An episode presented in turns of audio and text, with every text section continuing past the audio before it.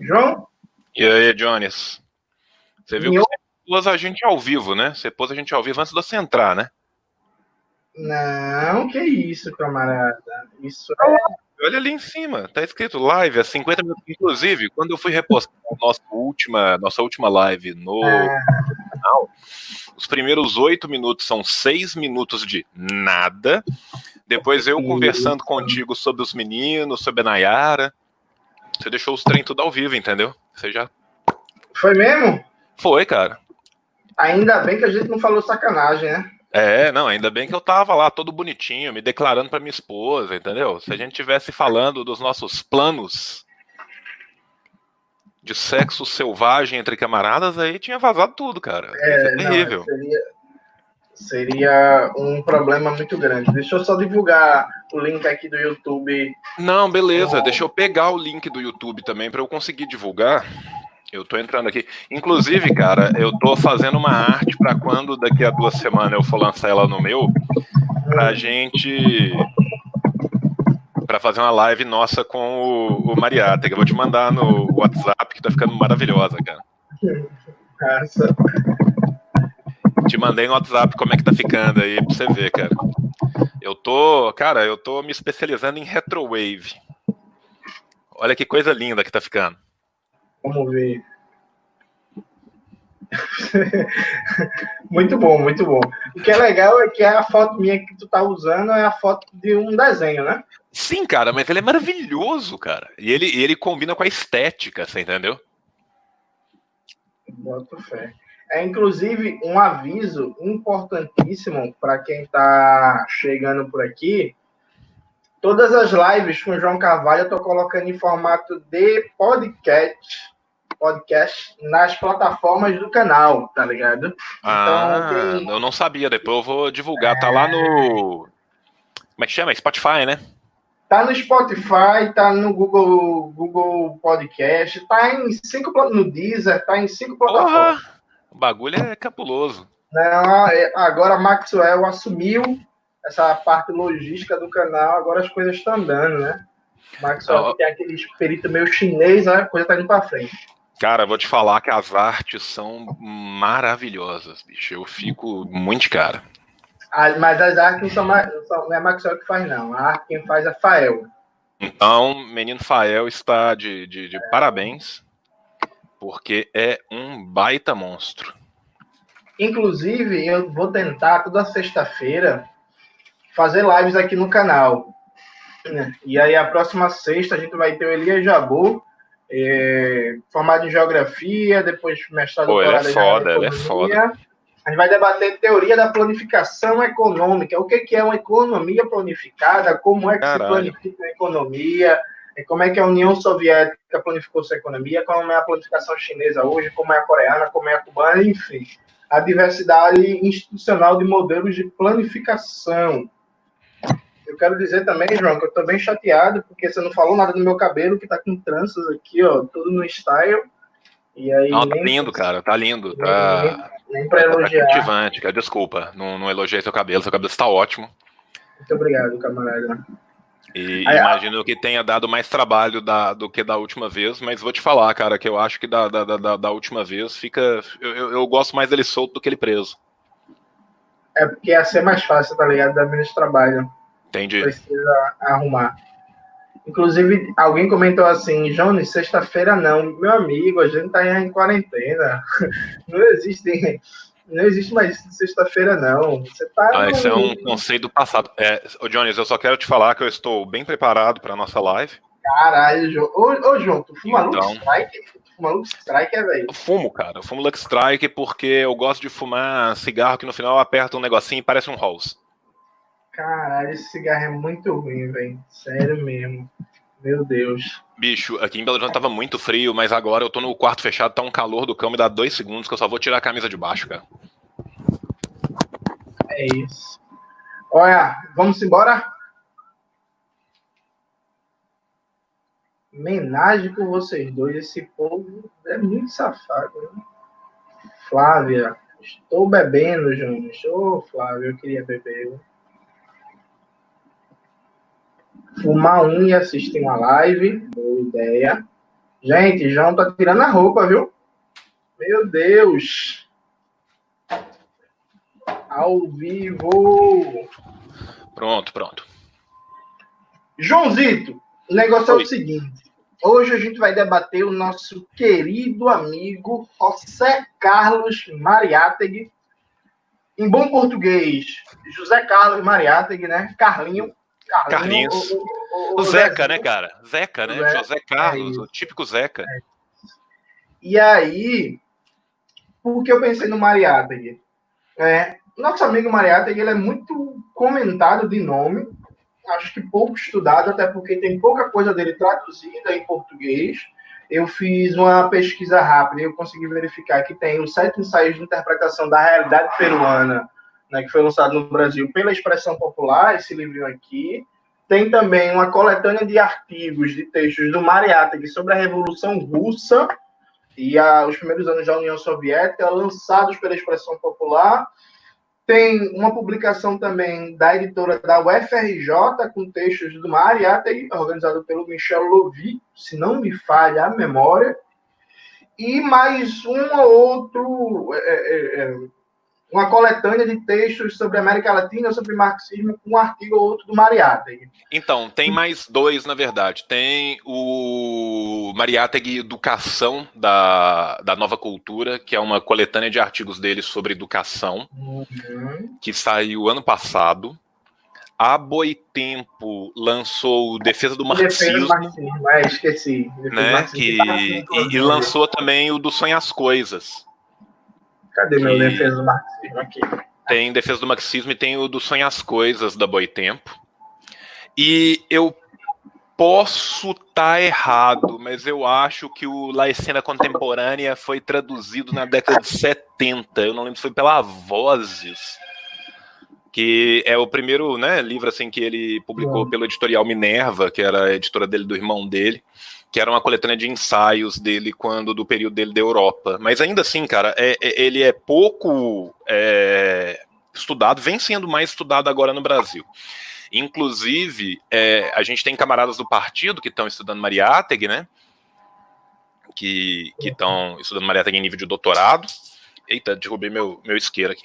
E a gente acabou de ter um doutorado defendido sobre Mariátegui aqui em Minas. Gente, eu esqueci o nome do rapaz. Me, me, me perdoe muito se ele estiver nos vendo. Por favor, se manifeste, ou se alguém lembrar. Se não me engano, foi na FAI, foi na Faculdade de Educação, que teve um doutorado defendido sobre Mariátegui, né?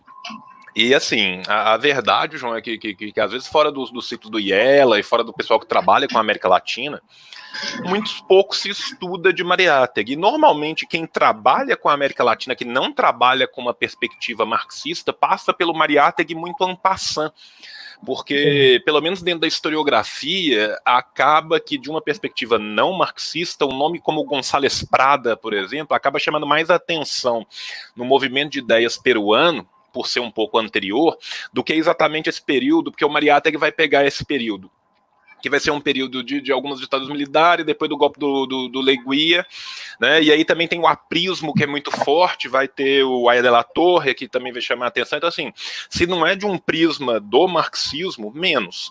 Né? E aí você pensa o seguinte, cara, se Mariátegui não é estudado no Brasil, você imagina as influências posteriores do Mariátegui, né? Quem que vai estudar o pensamento do, do, do Gonçalo, seja para criticar, seja para fazer qualquer coisa, não, não, tem estudo, sabe? Então, assim, eu acho que isso é um trabalho muito importante que a gente está fazendo, cara. E, e assim, é, é, é, é eu vou chover no molhado aqui. Ô, ô João, ô, João Fala. Rapidão, antes de você começar a sua, sua pequena introdução, o é, que é que eu quero de você de início agora? Veja, eu pensei num roteiro que eu não falei para você, né? E aí eu vou revelar nesse momento. Eu pensei mais ou menos a gente estruturar a live assim. É porque aqui, quem sabe, faz ao vivo, meu velho. É, é muito justo isso, né? Eu, eu, eu, não, eu não te avisei nada do roteiro, eu te enviei o link depois que a live estava no ar e agora você vai falar isso. Isso. É assim que a gente funciona aqui. Aqui é, é, é guerra de guerrilhas. E aí, veja, você vai fazer essa pequena introdução, né, situando Mariátegui historicamente, quem era, é, a, como ele desenvolveu seu pensamento, a importância de Mariátegui no, no nascimento do marxismo peruano, na organização da classe trabalhadora, né? E na própria recepção das ondas da Revolução Russa no Peru, todo esse bojo de criação de partidos comunistas pelo mundo pós-revolução russa.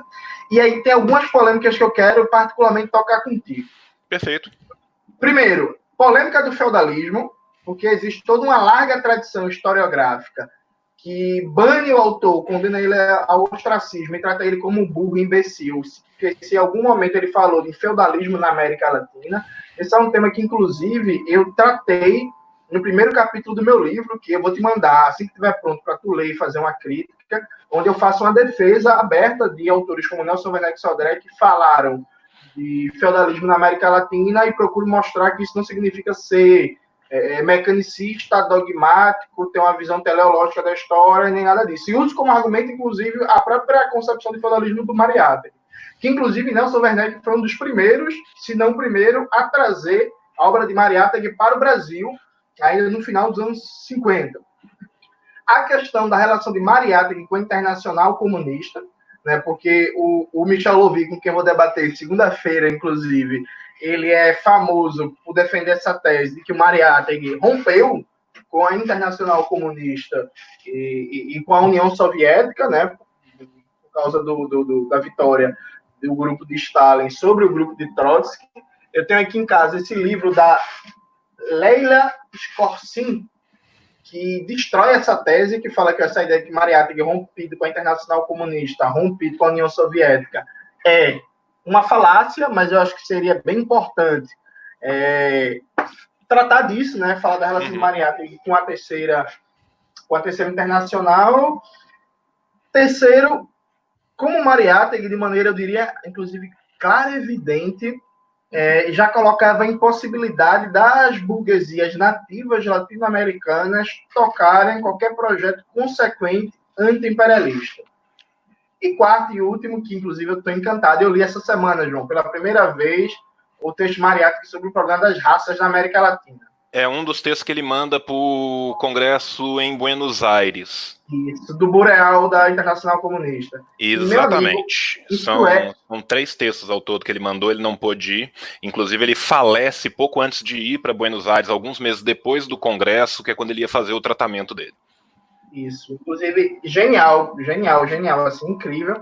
E também a gente abordar a questão das raças na América Latina, a relação raça e classe, como o Mariata que coloca nesse texto. Né? Já tem algumas polêmicas aqui. A Selma colocou, por exemplo, que ele foi expulso da, Terceira Internacional. Né? E aí, por exemplo, isso já é uma polêmica historiográfica, Selma. Isso não é um, um consenso, não. Pois bem, e aí eu vou deixar a palavra para o João, para o João Carvalho. E eu gravei essa, eu chamei João para essa live de maneira oportunista, né? Então, como segunda-feira eu vou debater com o Lovi, eu sei que em algum momento o Lovi vai falar do Mariátegui, aí eu já vou aproveitar previamente aqui dos argumentos do João para endossar os que eu já tenho, para eu estar mais preparado para o debate de segunda-feira. Então, começa aí, João, com essa breve introdução sobre a vida e obra de Mariátegui. Então, cara, é, como você não tinha me falado nada do que, que você tinha pensado, eu tinha estruturado algumas coisas para eu poder falar aqui, e eu tinha estruturado em, em, em dois eixos diferentes para fazer, que era exatamente o que eu queria ter discutido com você se a gente tivesse entrado um pouco antes, mas acabou que tudo ficou muito em cima. Porque eu separei uma parte do desenvolvimento econômico peruano, que eu acho que é muito importante para a gente entender o pensamento de Mariátegui, uhum. e eu separei também uma parte biográfica da, da vida do Mariátegui para fazer. E tanto serve a gente fazer primeiro essa parte biográfica da vida do Mariátegui e depois entrar no desenvolvimento peruano, como fazer o contrário e fazer o desenvolvimento peruano e depois entrar na vida do Mariátegui. Como você me pediu para entrar primeiro na vida do, do Mariátegui, então eu vou começar com a breve introdução, né? Tradicional breve introdução de 30 minutos, falando sobre a, a, a vida do, do Mariátegui. E aí, mais para frente, a gente entra no, na questão do desenvolvimento peruano. Inclusive, a, o melhor texto para você entender de forma concisa e rápida o desenvolvimento econômico peruano para entender como que essa burguesia vai se tornar tão incapaz, como você mesmo disse, é o, é o segundo ensaio dos sete ensaios. Né, desculpa, o primeiro ensaio dos sete ensaios, que ele vai uhum. literalmente falar disso. Né? E para entender bem da questão de raça, o segundo ensaio é muito importante. É óbvio que isso não significa que na obra do Mariátegui, que é uma obra muito densa, isso esteja estanque dentro desses textos. Né? Isso são textos que acabam se tornando textos clássicos, textos canônicos para conhecer o autor, textos até introdutórios para conhecer o autor, mas o autor vem e volta e fala sobre isso em todo o tempo. Uma outra parte que você não falou e que eu vou me permitir falar um passando que eu acho que é interessante é a gente falar um pouco das influências do Mariátegui. Para isso, a questão do desenvolvimento econômico vai entrar junto com a questão do desenvolvimento cultural, literário, do próprio Peru e das suas elites, porque isso é muito importante para a gente entender, junto com a vida do Mariátegui, algumas influências do Mariátegui que simplesmente, olhando de fora, elas parecem incompreensíveis sabe? Então, assim, você começa a ler os sete ensaios, você fala assim, pô, beleza, cara, marxista peruano, os marxistas falam bem pra caralho dele, vou ler os sete ensaios. Primeira frase dos sete ensaios, citação do Nietzsche. Você começa a ler os sete ensaios, vira e mexe, ele tá citando Michel de Unamuno. Aí você fala assim, porra, mas que porra é essa? Né? Então, assim, é, é importante a gente entender esses preâmbulos para entender como que vão ser os aportes dessas diversas influências na, na vida do Mariátegui. Mas vamos começar do começo. Né? O Mariátegui nasceu em Moquegua, que fica pertinho de Lima, no dia 14 de junho de 1894. Ele foi um dos três dos irmãos que sobreviveram de uma família que veio de um background bastante pobre. Na verdade, o pai do, do Mariátegui, ele era um homem de mais posses, inclusive de uma família terratenente, uma família gamonal, nós vamos chegar nos gamonales ainda no, no Peru e vamos entender esse termo melhor, mas o pai do, do Mariátegui era o típico pai de, de, de, antigamente, que na hora que os meninos começaram a acumular na casa, ele virou e falou assim: vou comprar um cigarro. E até hoje, o pai do Mariátegui não achou o seu maço de eite e não voltou para casa. Tá? Então, assim, o Mariátegui, ele teve uma infância de extrema pobreza, de extrema penúria, e depois que o pai dele abandonou a família, a mãe dele era muito pobre, ele se, se muda com a família primeiro para Lima e depois para Huacho. No, no, Peru, todas na, na, nas cercanias de Lima. A mãe dele, durante muito tempo, trabalhou consertando roupa e, e com pequenos trabalhos que davam, e ela criou esses três meninos. O Mariátegui, quando ele tinha oito anos de idade, ele sofre uma lesão severa na sua perna e ele vai passar quatro anos hospitalizado. Você imagina uma criança de oito anos, para quem não conhece, não tem o seu ciclo próximo, a criança de oito anos, a criança de oito anos ela é um cabrito humano. Ela pula sem parar um minuto, ela faz atividade física sem parar, ela tem uma energia que ela cansa um pequeno batalhão de adultos tá? E esse menino, com oito anos de idade, depois de passar uma infância sofrida com a ausência do pai, com dificuldades financeiras, ele sofre esse acidente terrível, acidente que ele sofreu na escola, inclusive. Acidente, o, o Mariata que foi vítima de bullying, né? Porque destruíram a perna dele na escola, tá? E ele vai ser internado então em Lima e vai passar quatro anos nessa internação dentro dessa casa hospitalar, e isso vai levar uma anquilose na, na perna dele, o que mais no futuro faria com que ele perdesse primeiro a perna oposta, em tese a perna boa, e no final da sua vida ele perde as duas pernas, quando, um pouco antes de morrer, ele tem a amputação da sua segunda perna. Mas desde que ele é amputado na sua primeira perna, ele vai estar tá preso a uma cadeira de rodas, o que em nada parou a atividade revolucionária do Mariátegui, não só a atividade de escrita revolucionária do Mariátegui. As pessoas conhecem muito o Mariátegui como escritor, como autor, como jornalista, mas o Mariátegui era alguém que participava ativamente da vida política, desde que ele passa, desde principalmente a partir de 1919, quando ele vai sair do exílio dele, logo logo eu vou chegar lá, que esse primeiro período da vida dele ele vai chamar de Idade da Pedra, ele não gosta de falar dele, porque era um período não revolucionário da, da vida do Mariátegui, e ele fala bastante, principalmente a partir desse outro período. Tanto que boa parte das obras que trabalham com a vida do Mariátegui, que falam sobre esse primeiro período do Mariátegui só chegaram à superfície mesmo a partir da década de 80, década de 90, com acesso mais franqueado aos materiais da família dele, que aí vão conseguir ter isso. Voltando então, vai ser durante esse período que o, o Mariátegui ele vai abandonar a escola, tá? Isso fez com que ele não pudesse mais frequentar a escola. E o pai dele, que era um homem dessa. É, o, o, pai dele era um homem ligado a, a setores terratenentes do, do Peru, mas ele já era ligado a um, a um setor terratenente intermediário da costa, que tinha um acesso literário maior do que o setor terratenente, por exemplo, da, do, do interior peruano. Esse sim, bastante mais, entre aspas, feudalizado. Nós vamos chegar nessa querela ainda. O Mariátegui herdou, entre aspas, do pai, porque o pai fugiu e não levou porra nenhuma, é, toda a biblioteca do pai. Ele consome avidamente essa biblioteca nesses quatro anos, de onde vem né, o seu gosto pela leitura, porque ele era forçado a fazer isso, já que ele estava preso numa cama e não podia fazer mais porra nenhuma. E durante esse período ele vai aprender francês sozinho. Ele vai se ensinar o, o francês e isso vai ser muito importante na vida dele depois, porque vai ser a partir dessas leituras ampliadas que vai permitir tanto a entrada e a subida rápida dele no periodismo peruano, quanto depois na Europa a facilidade que ele vai ter de se integrar em certos círculos. Mesmo que na Europa ele tenha optado não por ir para a França, mas por ir para a Itália, o que é uma querela muito grande entre alguns autores no Peru, principalmente os biógrafos do Mariátegui, por que diabos que ele foi para a Itália, e eu juro que eu vou voltar nisso. Se eu esquecer de voltar nisso, alguém do chat vai me lembrar e eu voltarei nisso. Vamos passar um pouco, vamos teve essa infância de merda, o Mariátegui, e aí aos 14 anos ele começa a trabalhar num jornal chamado La Prensa.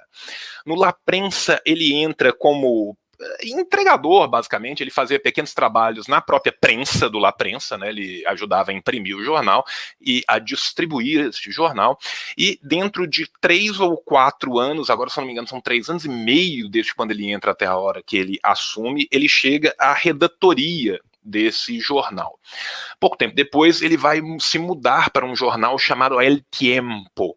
O El Tiempo já era um jornal um pouco mais politizado do que o La Prensa, e entre o La Prensa e o El Tiempo, o Mariátegui vai basicamente ficar no Mundo Limenho, no El Turf, no Lulu e na Colônida.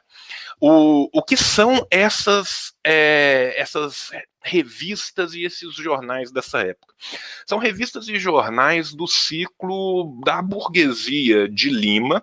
Né? A gente tem que pensar que na, o Peru ele tem uma concentração populacional gigantesca. Então, assim, Lima desde sempre foi um centro de atração de população, e Lima fica na costa, né? E o interior todo foi migrando paulatinamente rumo a, a Lima, e Lima tinha desde essa época, mais de 50% da população peruana como um todo. Né? Então, ela era uma cidade muito grande, uma cidade muito viva, uma capital, uma metrópole, e ela tinha toda uma burguesia, e o Mariátegui, nessa época, escrevia sobre literatura, coluna social, e inclusive no El Turf, é Turf mesmo, ele escrevia sobre corrida de cavalos no El Turf. E era uma época que o Mariátegui, eh, o próprio Mariátegui, quando ele vai falar dessa época dele, ele fala que era uma época que ele se preocupava preocupava com esteticismo, pequenas bobagens, pequenas burguesas literárias, como ele mesmo diz, não sou eu que estou afirmando isso. Mas depois de um tempo isso vai mudar. Quando que isso muda? Isso muda principalmente com o El Tiempo depois com o Colônida. Esses jornais já vão ser jornais ligados a uma parte da burguesia que estava indo contra algumas reformas mais nacionalistas que estavam indo, que estavam sendo tentando sendo implantadas pelo Billinghurst que, que foi um político muito famoso no, no Peru na década de 10, e que tentavam se, se apostar com uma, com uma visão positivista, uma visão modernizadora da sociedade peruana. Nesses três anos que ele vai passar nesses jornais, ele vai se tornar, então, o redator responsável pela parte parlamentar do jornal. Com isso, ele vai passar a acompanhar a política mais no seu dia a dia e também com as influências que ele sofreria de colegas como Falcon e, e outros, né, César Falcon, Félix Del Valle, é, ele vai se aproximar dos movimentos socialistas e também esses colegas já tinham se aproximado de outros ciclos que eram muito importantes no Peru à época, que eram os círculos do anarcossindicalismo peruano. Esses, por sua vez, vindo tanto dos imigrantes italianos e da permeação da, do anarcossindicalismo italiano no Peru, como também da radicalização do democrata radical. O burguês Gonçalves Prada, no final da sua vida, ele vai se tornar um anarco radical vai romper com a burguesia, porque a burguesia não compra o, o seu projeto nacionalista para a burguesia, e vão ser esses ciclos que depois, em contato com as ideias socialistas, vão começar a fundar os primeiros ciclos socialistas de Lima. Então, já em 1918, como periodista político, com a maior proximidade já às ideias políticas que estavam ocorrendo ali em Lima, nessa mudança que a gente estava tendo dentro do, do Peru, essa mudança vai ficar mais clara quando eu falar um pouco da evolução da economia e da sociedade peruana que eu pretendo fazer um pouco mais para frente, o Mariátegui, junto com o César Falcão e o Félix Del Valle, vão fundar um jornal chamado Nuestra Época. O Nuestra Época é fundado exatamente porque o Colônida e o El Tiempo ficaram pequenos demais para as ideias expansivas demais. O, o Nuestra Época está para o Mariátegui, assim como o Rheinische Zeitung estaria para o Marx. É um momento do Mariátegui democrata radical, mas ainda não é um Mariátegui marxista. Pode-se dizer de alguma forma socialista, mas ainda não marxista, ainda não totalmente radicalizado em suas ideias. Tá? O Nuestra Época vai ser muito importante na, na formação do Mariátegui, porque no Nuestra Época, primeiro ele vai arranjar uma treta com o exército peruano, e aí o pessoal do exército vai gentilmente visitá-lo na sede do jornal e lhe dá uma coça, e pouco tempo depois ele começa a se voltar contra o, o, o governo Leguia, que o governo Leguia ele vai surgir com um golpe, promovendo um positivismo, né, promovendo quase que um, um, um cesarismo intelectual ali no Peru. Só que isso era só uma capa muito bonita de um bolo muito bolorento de corrupção, arrivismo e, e e é toda a baixeza e vileza que a gente pode esperar desse povo. De toda forma, em 1919, com o Falcon, ele vai radicalizar ainda mais e fazer o La Razón, o La Razón vai ser aonde ele vai dar todo o seu apoio à reforma universitária, né? Que a gente tem que lembrar que em 1918 já tinha eclodido na Argentina, em Córdoba, os projetos de reforma universitária. Os projetos chegam até o Peru, né? Não se aceitava mais a ingerência de uma vela inteligência que comandavam os ciclos universitários, ou seja, isso é né, ainda dentro da burguesia, da pequena burguesia, né, mas também vai ser quando vão ter as grandes é, revoltas peruanas e as grandes greves peruanas em pró da jornada de oito horas, em pró da redução da exploração do trabalho. Greves essas e jornadas essas que começaram ainda no período do Billinghurst, mas que foram muito frustradas durante o governo do Billinghurst e que com o Leguia cada vez é, caminhando mais para um, um, movimento autocrático do seu governo, vão ressurgir com toda força. E o Mariátegui vai ser o campeão é, jornalístico dessas ideias, inclusive após algumas dessas grandes greves na cidade de Lima, as greves faziam caminhadas por toda a cidade e iam até o, o periódico do Mariátegui e ele costumava proferir o seu discurso da janelinha do seu periódico que acontece com isso é que ele se torna muito visado pelo governo e aqui o pai dele entra em ação do mundo dos mortos. O Leguia era casado com uma prima do pai do Mariátegui. Então ele vira para o Mariátegui e para o César Farcon e fala assim: olha, vocês têm duas opções.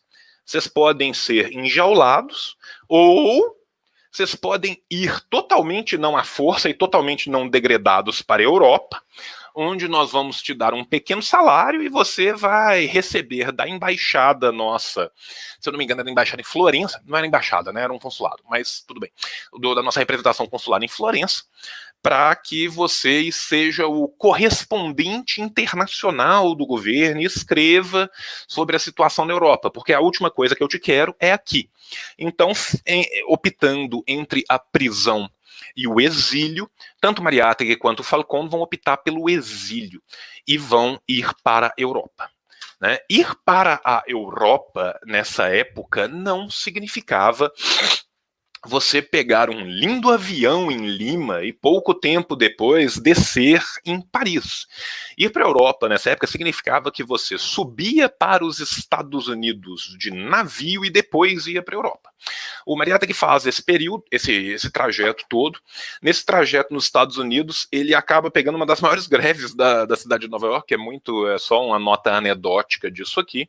E finalmente ele chega então no, na Europa, né? O, o caminho do, do, do Marietta, junto com o César Falcon né, vai passar pelos Estados Unidos, posteriormente para a Alemanha e finalmente ele vai chegar na França.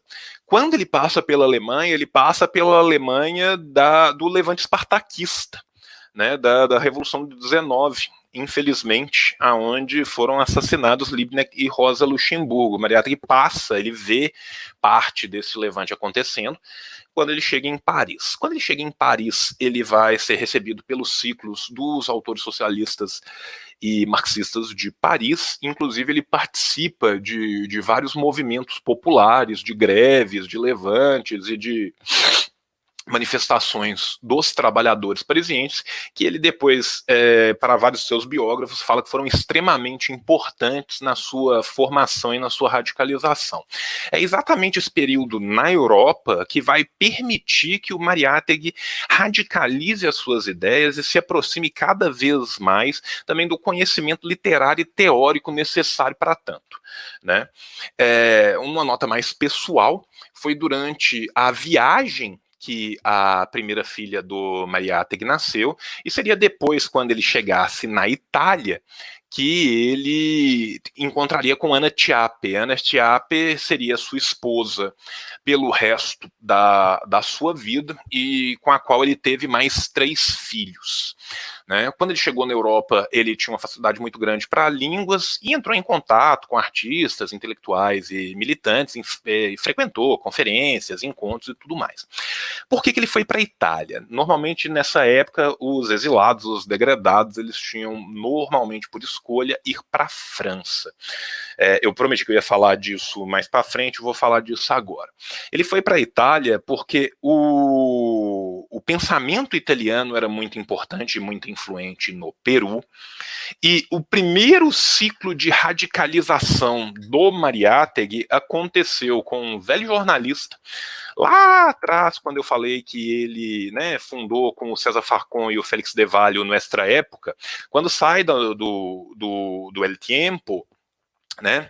Ele sai junto com o César, junto com o Félix e com um terceiro jornalista mais velho, cujo nome me fugiu aqui agora, eu vou procurar aqui nas minhas anotações para falar, que este era italiano de origem e foi a primeira pessoa que apresentou o socialismo científico para o Mariátegui no Peru. É, ele decide então ir para a Itália também por causa dos grandes movimentos que estavam acontecendo na Itália à época do, do pós-guerra. Né? Então, assim, ele teve presente nas ocupações das fábricas de Turim, ele teve no 16º Congresso Nacional do Partido Socialista Italiano, que vai ser aonde vai nascer o PCI, né, o Partido Comunista Italiano. Inclusive, muitos acreditam que ele teria se encontrado com o Gramsci pessoalmente né, no negócio. Vou falar Gramsci, que todo mundo fala Gramsci em português, não vou, vou ser preciosista. É, ele foi parte do, do círculo de estudos do, do PSI, dessa época, tá? Que foi quando ele vai assumir o marxismo como o seu método.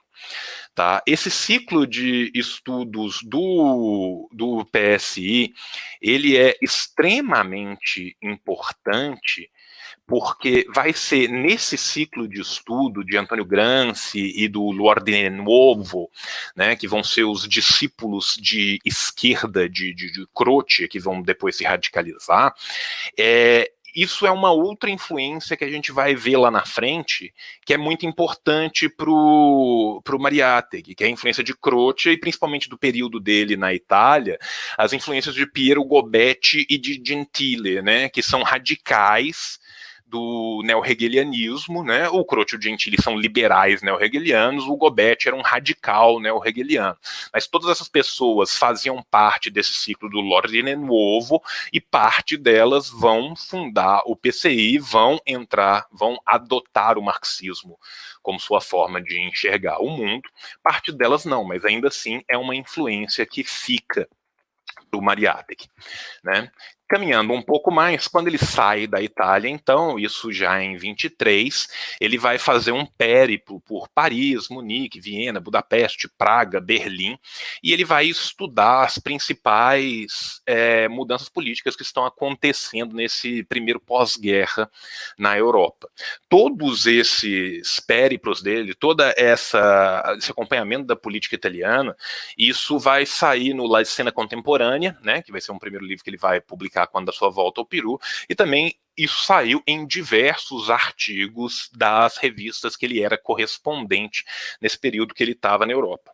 Ah, o Mariátegui, ele era tão, ele tinha uma capacidade jornalística tão impressionante de análise do seu tempo presente, que até hoje na Itália, uma das principais fontes para se conhecer a Itália desse período é a obra do Mariátegui. Né, assim, mesmo o, a historiografia italiana bebe muito na fonte do, do, do Mariátegui para conhecer este período. Então, finalmente, em 1923, Mariátegui vai voltar a Lima com sua mulher Ana e já com o primeiro filho deles, mais a filha dele que tinha nascido de, uma outro, de um outro encontro no começo da viagem. Né? É, ele volta porque, obviamente, as condições políticas com Leguia mudaram bastante. Vamos falar então desde o retorno do Mariátegui até a sua morte, e aí eu deixo o Jones falar, as pessoas respirarem, irem no banheiro, pararem de morrer de tédio comigo falando 35 minutos seguidos. Quando o Mariátegui volta, ele dá diversas palestras na Universidade Popular Gonçalves Prada. O Gonçalves Prada, para quem não sabe, depois eu vou tentar falar rapidamente disso, ele foi um intelectual, primeiro um democrata radical e depois um anarquista, que ele começou um movimento indigenista muito profundo no Peru na década de 1890. E quando a gente fala da questão do índio em Mariátegui, essa questão do índio já existe antes. Né? Assim, Mariátegui é quem vai fazer uma análise marxista da questão indígena peruana e latino-americana, mas as análises estruturais que rompiam com a simples ideia, ou com as ideias liberais, ou com a ideia da piedade cristã, ou com a ideia de um povo ultrapassado, ela vai começar no final no, principalmente no último quartel do século XIX no Peru, com, os, com a primeira leva de historiadores do Tatuantuyo, né, que é o antigo Império Incaico, como também com a primeira leva desses democratas radicais, esses burgueses radicalizados, que boa parte deles vão acabar desaguando no anarquismo, no anarcossindicalismo do período 1900 a 1910 no Peru, e um, o maior nome deles vai ser o Gonçalves Prada, tanto que quando eles organizam as universidades populares Gonçalves Prada, eles organizam as universidades populares precisamente a partir de 19, eles já começam esse trabalho de organização que vai dando frutos durante a década de 20, que vai ser dessa, a partir da reforma Universitária de Córdoba, que eu já falei antes que aconteceu em 18, apoiada em muito pelo Mariátegui, principalmente quando ele estava junto com o César Falcón escrevendo o La além dessa série de palestras que ele vai dar, e quando Mariátegui volta, é, quando Mariátegui vai, Mariátegui já era um intelectual de grande monta dentro do próprio Peru. Ele já era um reconhecido jornalista, um reconhecido periodista e um grande intelectual no Peru. Quando ele volta, então, ele é um grande nome já dentro da cena política peruana. Né? Vai ser, então, a partir dessa volta que ele vai dar essas palestras e também que ele vai assumir a direção da, da revista chamada Claridad depois do exílio de Aya de la Torre. O Aya de la Torre, ele é o cara responsável pela APRA. Para eu não falar errado, me dá dois segundos, que eu sempre erro o, o acrônimo da, da, da APRA Aliança Popular Revolucionária Americana. Tá? A APRA foi um movimento que teve no Peru, encabeçado pelo Aya de la Torre. No começo, o Mariátegui enxerga esse movimento com bons olhos, porque era um movimento nacionalista, só que esse era um movimento nacionalista não marxista, bastante revisionista, burguesaço do caralho. Se a gente pensa na querela do economismo que o Lenin discutiu lá atrás, se a gente pensa no Bernstein, se a gente pensa em, no Kautsky, se a gente pensa em todas essas pessoas, é, é as coisas vão se repetindo em lugares diferentes com nomes mais bonitos ou mais feios. Né? O, o APRA é isso. O APRA está para o Peru, assim como o Kuomintang acabou estando para a China. Inclusive, quem diz isso não sou eu é Mariátegui. Um dos motivos do, do Mariátegui ter uma das suas grandes querelas com a Internacional foi porque em 26 teve o grande erro da, da Terceira Internacional no apoio a uma frente com o Kuomintang que depois vai trair o Partido Comunista Chinês, né? E o, o Mariátegui fala que a gente não pode de jeito nenhum fazer uma frente com a APRA porque a APRA é o Kuomintang da América Latina. Quem também falava que a APRA era o Kuomintang da América Latina era o Aya de la Torre, que era o chefe da APRA, né? porque ele era mais descarado do que isso. Mas nessa época, quando ele chega, o Aya de la Torre, ele está à frente da Universidade de Gonçalves Prado, está à frente do Claridá, vai ser exilado para não ser preso e o Mariátegui vai assumir. Né? O Mariátegui também, desde a época que ele volta, isso, se eu não me engano, foi 24 ou 25, foi 24. É, ele faz uma chamada em todo o Peru para a formação da Frente Único de Trabalhadores, né? e a Frente Único de Trabalhadores vai ser o predecessor da posterior Confederação General de Trabalhadores de Peru, que vai ser a primeira, o primeiro sindicato nacional peruano. Então, assim, o que já vinha apoiando as, as greves populares e a luta do povo antes do seu exílio, e após o seu exílio, já com um, um, um cacique político muito grande, né, já tinha cacife para isso, já estava como um grande nome na política peruana. Ele chama a, ele conclama a essa formação que ele consegue fazer, e ele não vai chegar a ver a Confederação General, é, Geral dos Trabalhadores do Peru totalmente formada, porque esse período de formação dela é um período um pouco mais longo, vai terminar na década de 30, mas ele já, já vê os primeiros passos da, do crescimento dessa frente única. No final de, de 23, junto com o Félix Del Valle, ele vai anunciar uma nova revista chamada Vanguardia, Revista Semanal de Renovação Ideológica, que não vai a lugar nenhum, vai ser só anunciada. E essa revista, quando terminar, ela vira uma malta. Eu, eu juro que eu estou terminando, Johnny. Não, eu fazer um comentário bem rápido. Seu Fala. espanhol é belíssimo. Obrigado, é. obrigado. Essa revista vai virar o Amalta. Amalta é uma palavra em quechua que significa sábio, né? Mas sábio no sentido de a, aquele que detém a sabedoria tanto do tipo é, iniciático, ou seja, uma sabedoria que é uma sabedoria que vem de estudo, como a sabedoria da vida, aquele que é safo.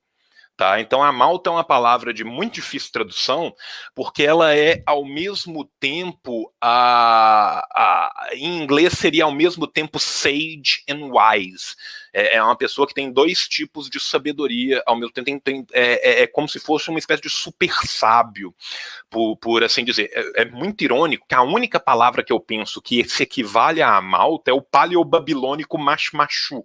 Mas isso não ajuda ninguém em nada, né? Porque eu falo assim: ah, o que é a malta? A malta é mashmashu. Beleza, enfia no cu, João.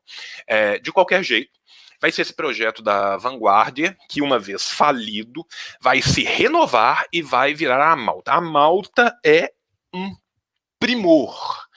A Malta é o Iskra da América Latina. É uma revista que é maravilhosa, muito pouco conhecida, muito pouco estudada, mas ela é um primor teórico e ela vai cada vez mais se radicalizando, até que no, no final, da, na metade do, do período de publicação da Malta, vai ter um número especial da Malta, onde a Malta fala: Nós somos comunista, comunista pra caralho. Em 1924, ele vai perder a perna, infelizmente, né, entre aspas, a perna boa, para aquela sua antiga lesão que foi causada ainda durante a sua infância, e aí ele vai, vai estar preso a uma cadeira de rodas, o que não vai parar de forma nenhuma seus esforços revolucionários.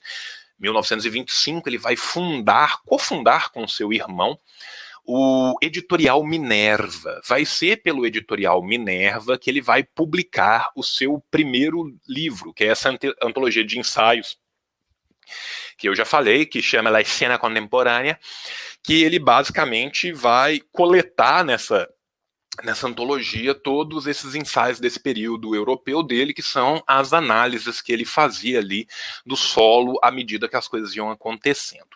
Em 1926, então, é, dois anos e, e, meio, mais ou menos, depois dele ter anunciado com Félix Del Valle o projeto da Vanguardia, ele vai finalmente fundar o Amalta, que eu já falei, né, sobre o Amalta. E o Amalta, ele vai fazer várias coisas. Uma das coisas que ele faz é renovar uma onda nos movimentos de arte e literatura do Peru, do movimento indigenista peruano. Então, quando para quem for se interessar por literatura, a literatura indigenista peruana, ela tem um primeiro grande momento em 1890, né, principalmente com o lançamento do, do romance Ave Sem Nido, né, é, que é maravilhoso. E depois, em 1920, né, final de 1920, 1926 em diante, até mais ou menos 1935, você vai ter uma segunda onda desse movimento indigenista muito é, ligado ao lançamento da Malta. Em 27, ele foi preso, acusado de conspiração contra o governo, e aí ele foi garantido é, prisão domiciliar. Em 28, ele finalmente rompe com o Aya de la Torre, Torre e a APRA e funda o PSP o Partido Socialista Peruano. Na época, ele não quis usar o nome Partido Comunista exatamente por causa da distensão que se encontrava com a Internacional e ele queria que este partido fosse fundado numa visão indigenista e numa solidariedade interna diferente daquilo que é, tinha sido, por exemplo, a ideia de frente ampla, como aconteceu com Kuomintang, né? Ele também vai fundar o periódico comunista Labor, lembrando que enquanto ele escrevia para o Amalto, ele também escrevia para o Variedades e para o Mundial, e vai publicar os Sete Ensaios, que é, sem sombra de dúvida, a sua obra mais conhecida. Em 1929, ele vai participar da fundação da, da, da Confederação General de Trabalhadores de Peru, mesmo que ele não chegue a ver a Confederação General de Trabalhadores de Peru na, na sua forma mais adulta, digamos assim ainda durante o ano de 29, ele vai mandar vários é, mensageiros, o nome dele, porque ele não tinha mais saúde naquele momento para isso, tanto para o Congresso Sindical Latino-Americano de Montevidéu, como para a Conferência Comunista Latino-Americana da Argentina, que vai ser exatamente de onde sai o texto que o Jones está falando, que a gente vai discutir um pouco mais para frente, né? E vai ser nesses escritos que ele vai abrir essa controvérsia com algumas das visões da, da Internacional Comunista para a América Latina, mas que eu não entendo de forma nenhuma como uma ruptura, mas sim como uma controvérsia. No final de, de março de 1930, ele vai ser hospitalizado devido às complicações das suas antigas lesões e 16 dias depois, em 16 de abril, um dia antes dele viajar para Buenos Aires, onde ele iria se tratar, né, definitivamente ele pensava assim, da, das lesões da perna e ia expandir a Malta para a América Latina como um todo. Ele ia fazer um escritório da, da revista La Malta em Buenos Aires, que o escritório já estava pronto. E a ideia dele era uma expansão para que ela passasse a cobrir não apenas a cena peruana, mas a América Latina como um todo, ele infelizmente falece. Pouco tempo após a sua morte, o seu partido, fundado por ele, o PSP, muda o seu nome para PCP, Partido Comunista Peruano. Essa é uma introdução a, a vida de Mariátegui. Uma breve introdução. A breve introdução histórica à vida de Mariátegui. Veja, é, vou, vamos introduzir algumas coisas aqui para quem talvez não esteja familiarizado com o debate. Existe uma larga historiografia no Brasil e na América Latina também, que foi formada basicamente a partir dos anos 70 e que visa um processo, ao meu ver, não sei se o João concorda, de desconstrução do legado dos partidos comunistas. Os partidos comunistas que passaram a perder espaço político, centralidade na nossa classe trabalhadora, com o ciclo de ditaduras empresarial-militares. Então, a forma como eu vejo é basicamente o seguinte: a ditadura empresarial-militar matava e alguns intelectuais permitidos pelo regime de se manter nos países faziam um processo de morte intelectual. Então, uma série de intelectuais foram atacados de maneira, como eu posso colocar, pouco honesta e pouco polida. Né? E aí se criou uma série de mitos em cima é, é, é da história dos partidos comunistas.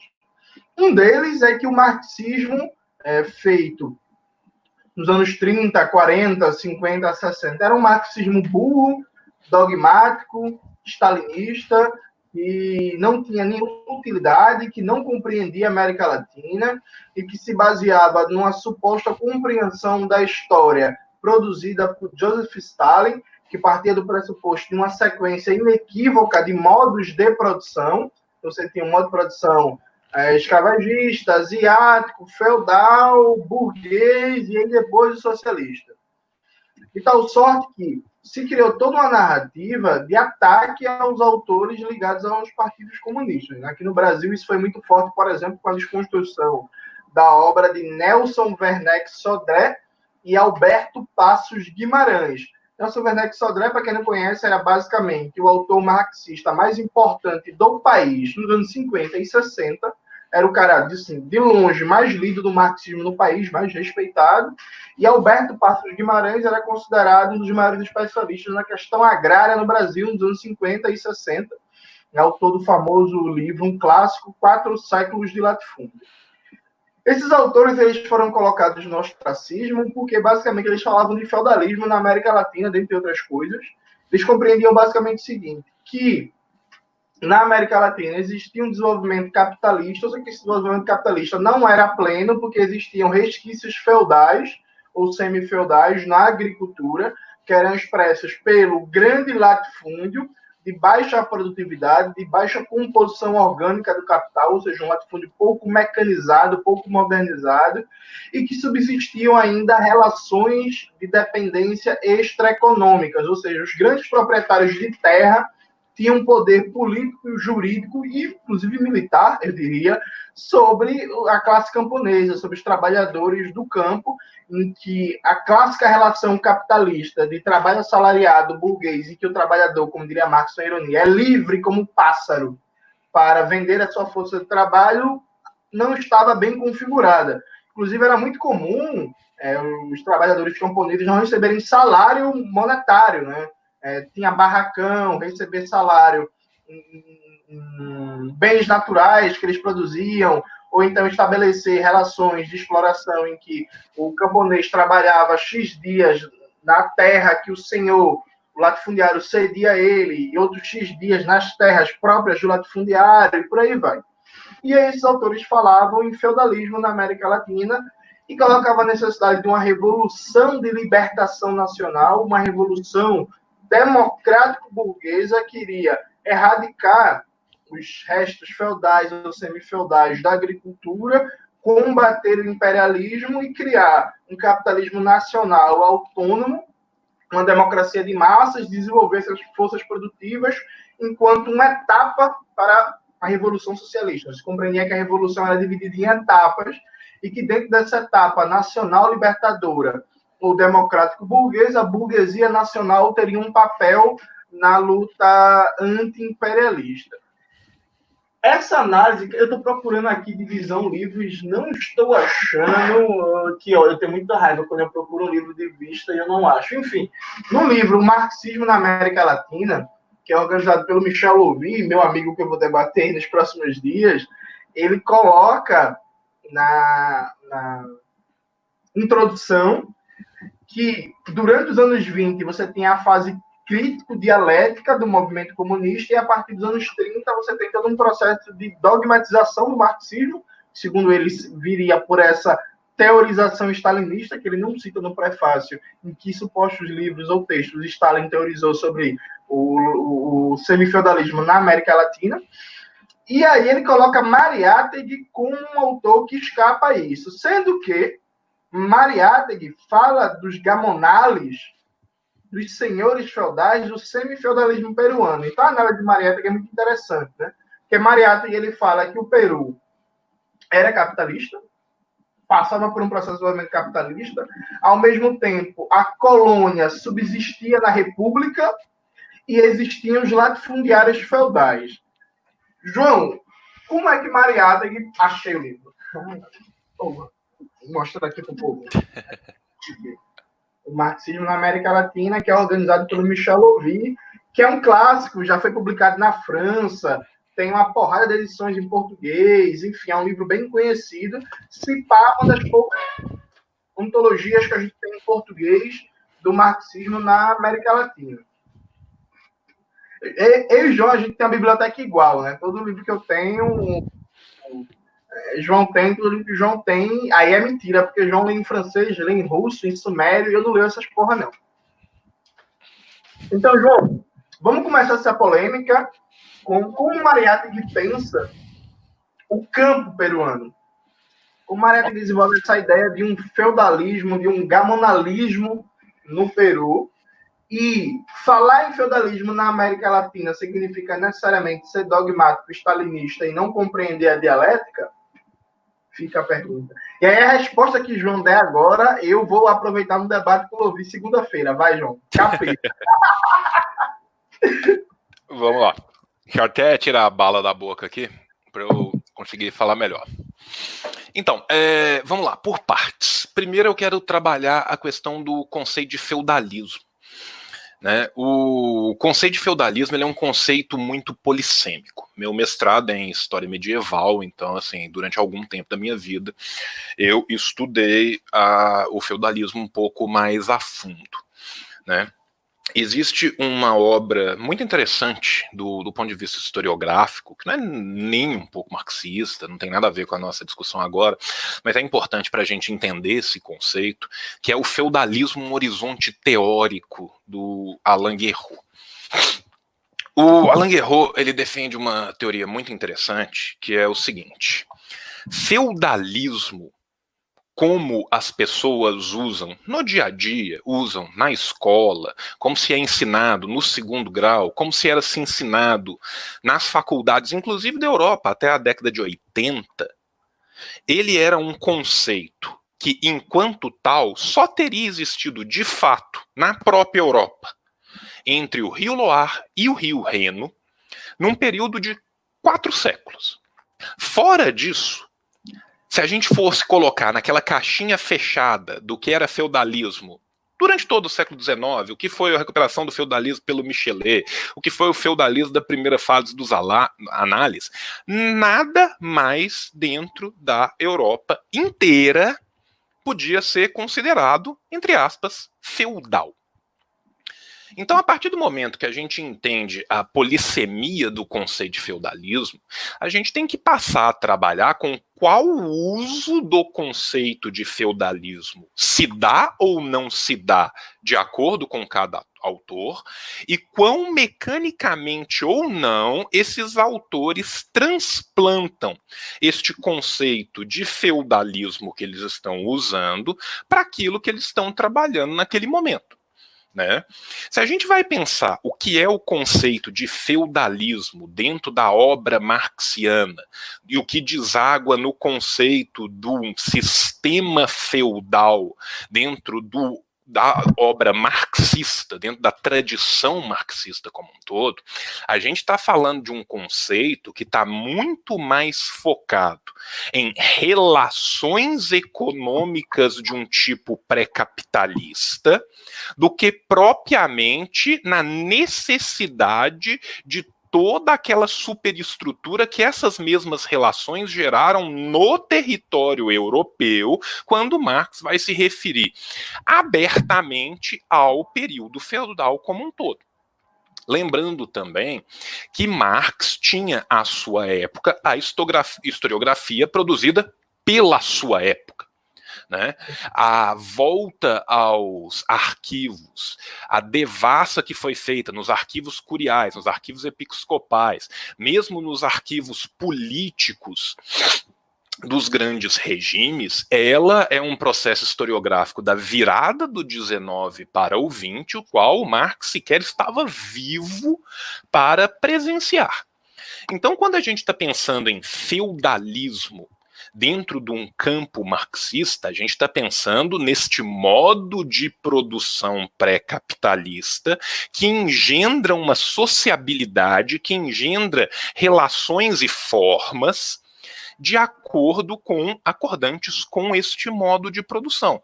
Isso não significa mecanicamente que quando o mal fala de resquícios feudais na China, que quando Fanon fala que boa parte da Argélia ainda era profundamente permeada pelo feudalismo, que ele está falando que tem uma porra de uma catedral gótica em Xinjiang nem que o Fanon tá falando que os caras estão adorando São Raimundo no interior da Argélia. Né? Então, assim, a transposição mecanicista se dá não por esses autores. A transposição mecanicista se dá pelos interpretadores desses autores que ouvem ali o tema, veem solto ali o tema feudalismo, e como, infelizmente, o acadêmico né? O, o, acadêmico do marxismo ocidental ele está muito mal acostumado com a nota de pé de página e às vezes isso incapacita-o de pensar por si próprio. Né? Então, toda vez que o cara usa feudalismo, ou pelo menos na primeira vez que ele usou feudalismo, ele não colocou uma notinha de pé de página colocando entendo por feudalismo, e aí coloca a discussão teórica sobre feudalismo, depois coloca três fontes da discussão teórica, aí coloca a discussão política e econômica sobre feudalismo, coloca três fontes. Como o Fanon estava meio ocupado, fugindo da polícia, e o, o Mal estava meio ocupado, não sendo morto e comandando uma guerrilha popular, não deu tempo de puxar a nota de pé de página. Né? E aí as pessoas, na hora que vão interpretar, interpretam, me desculpa, com o cu, né? E interpretam errado de duas formas. Porque elas interpretam errado a transposição de um conceito e interpretam errado o próprio conceito, porque elas sequer conhecem os debates historiográficos mais recentes do conceito de feudalismo. Porque se essas pessoas virassem e falassem para mim, olha, eu discordo deste conceito de feudalismo, porque o conceito de feudalismo de fato só pode ser aplicado entre o Rio Loire e o Rio Reino, conforme já foi provado pela terceira geração dos análises, aí beleza. Só que aí, meu amigo, qual que é o problema? O problema é que a sua crítica é teleológica, porque você está falando de uma discussão historiográfica que vai acontecer principalmente a partir da década de 90, para autores que estão escrevendo na década de 20 de 30. Mas tudo bem. Então vamos vencer essa primeira parte do feudalismo e vamos compreender esse feudalismo como um conceito que está abarcando essas formas pré-capitalistas de produção que vão gerar, por sua vez, formas pré-capitalistas de sociabilidade e de exploração dessas sociabilidades. Beleza. Fizemos isso. Agora eu vou me permitir citar Mariátegui para explicar Mariátegui. Que vai ser uma coisa bastante irônica.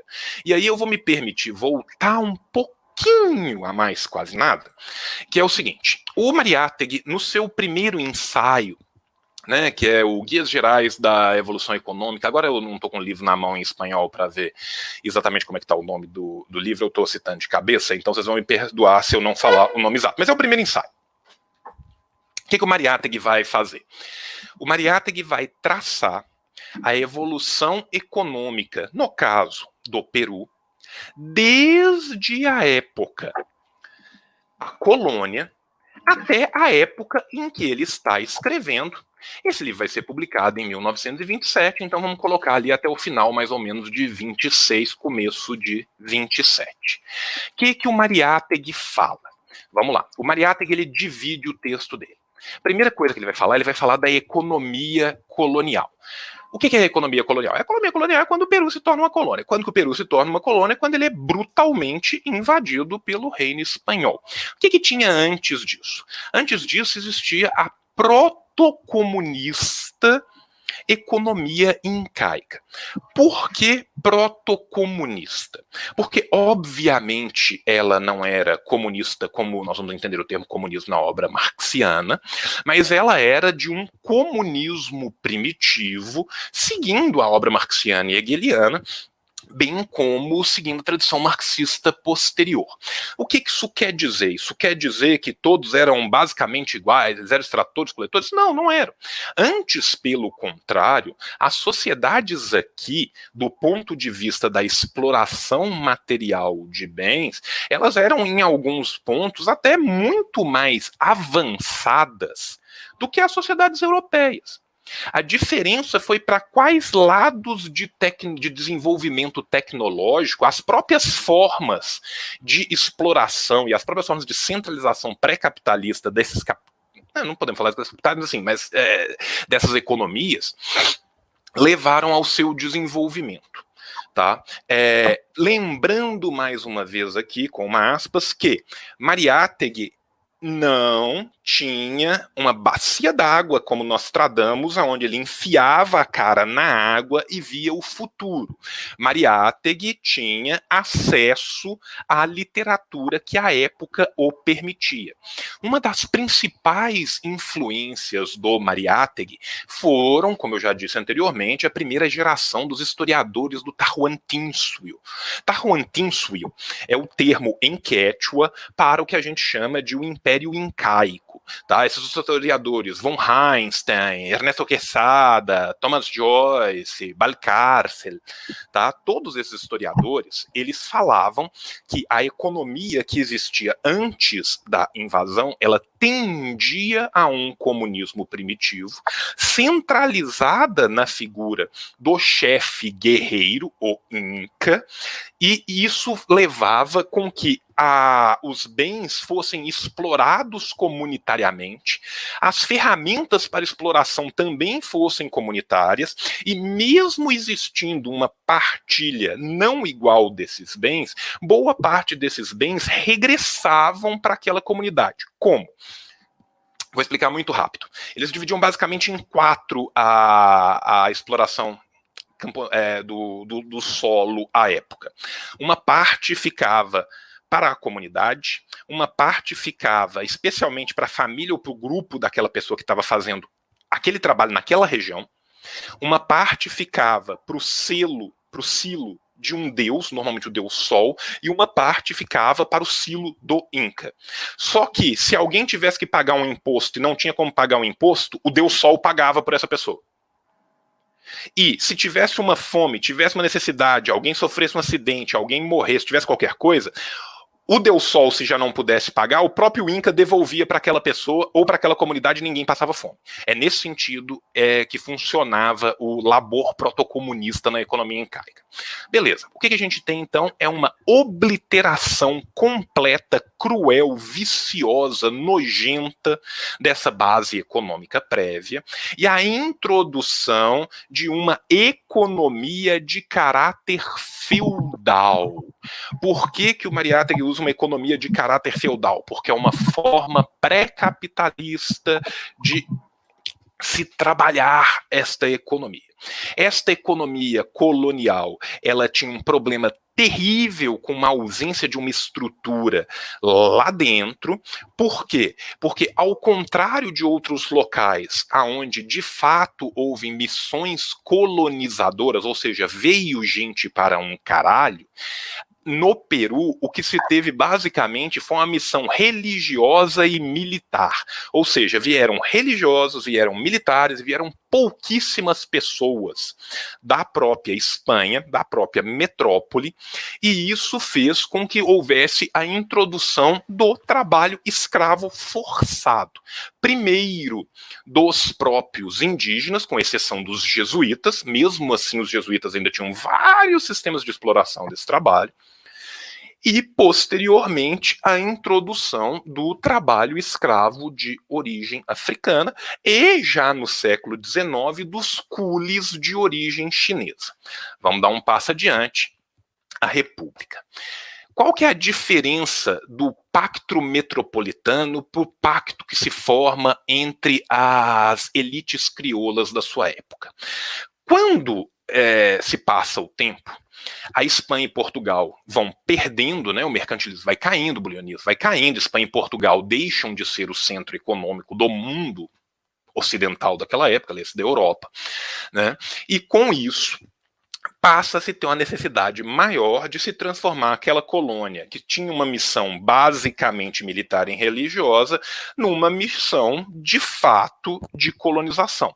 Com isso, nos séculos normalmente no 17, mas já a partir do 16, né, no 17 no 18 de verdade, você vai ter uma, um povoamento maior do Peru com a formação dessas elites crioulas. Essas elites crioulas são exatamente as pessoas que eram de origem não totalmente espanhola, mas normalmente de origem é, de famílias mais baixas que vieram da Espanha, com pessoas que se tinham se tornado terratenentes aqui de alguma forma, ou mesmo de famílias espanholas com pessoas daqui, com essas outras famílias em suas segundas e terceiras gerações.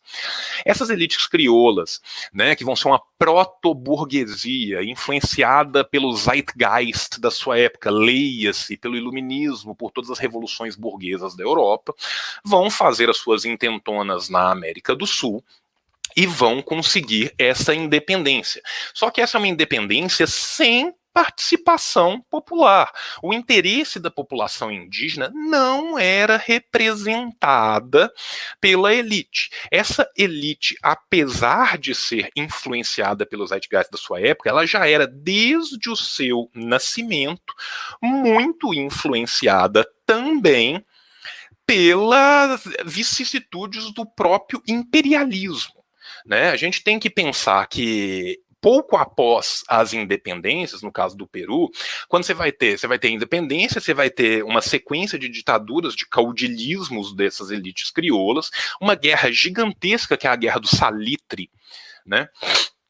Contra o Chile, guerra da qual o Peru vai sair devastado e também pauperizado e perderá a guerra e perderá um acesso importantíssimo a minas de exploração. Né? Com isso, quando você tem esse pós-momento aí, mais ou menos na década de 1870, você tem um dos momentos áureos do imperialismo, a Inglaterra com um papel gigantesco na independência das Américas do Sul, reconhecendo essas independências através do financiamento, ou seja, reconhecendo o, entre aspas, fim do colonialismo com um pacto já neocolonial contra essas é, repúblicas recém-surgidas. Né? Então, o que, que você vai ter? Você vai ter uma necessidade gigantesca para que essa economia evolua de produtos e de capitais e nesse caso, você vai ter a Inglaterra, que vai representar a modernidade, e a Espanha está completamente ultrapassada. Ou seja, desde o nascimento dessas elites no Peru, você vai ter na costa, aonde você vai ter a maior concentração de pessoas e a maior é, área metropolitana, você já vai ter essas elites costeiras extremamente dependentes do capital estrangeiro, inseridas na parte fraca desta dialética, né, para a gente citar o Rui Mauro Marini, dessa exploração total que vai acontecer contra é, as, essas próprias elites, e ao mesmo tempo você vai ter no interior do país elites terratenentes ligadas a uma exploração tradicional dos povos indígenas que vão manter a sua gesta, a sua exploração num sistema que é pré-capitalista. Então, o capitalismo no Peru, ele já vai nascer dependente e contraditório. Porque sequer houve a chance de uma vitória de uma burguesia nacionalista, porque a primeira que tenta perde na guerra. Pós-guerra, você tem mais uma época de caudilismos, a segunda intentona de tentativa. O poder das elites, que são esses terratenentes, que são as pessoas que tinham os grandes latifúndios, que exploravam brutalmente a população indígena, com vários. É, da mesma forma que você tinha a mita e a encomienda na época colonial, você continuava tendo várias taxações não financeiras, não pecuniárias, com serviço forçado. Inclusive, você tinha legislação no Peru até a década de de 10 para 20 do século passado, que forçava os indígenas a trabalharem para o Estado, e o Estado nessas regiões eram essas elites. Essas elites são chamadas de, de gamonales, os, os gamonales são os chefes dessas elites, da mesma forma né, que a gente tem os coronéis, os peruanos têm os gamonales, né, e essa é uma elite que até a primeira, até o final do primeiro quartel da década de 20, não se vê forçada a competir com internamente com nada agroexportador de tal monta que forçasse a sua modernização. Então, durante um largo período de tempo, vamos colocar aí de 1870 até pelo menos 1910, você vai ter o nascimento desse capitalismo que é a um só tempo dependente e contraditório, né? Lembrando né, que essas economias né, agromineradoras de exportação, é, recomendo muito para quem quer entender melhor buscar a fonte da teoria marxista da dependência, né? E que a economia peruana ela ainda era uma economia de segunda divisão dentro da América Latina como um todo, né? Na América do Sul, as economias que lideravam esse período, ainda assim economias agromineradoras exportadoras, eram as economias do Brasil e da Argentina.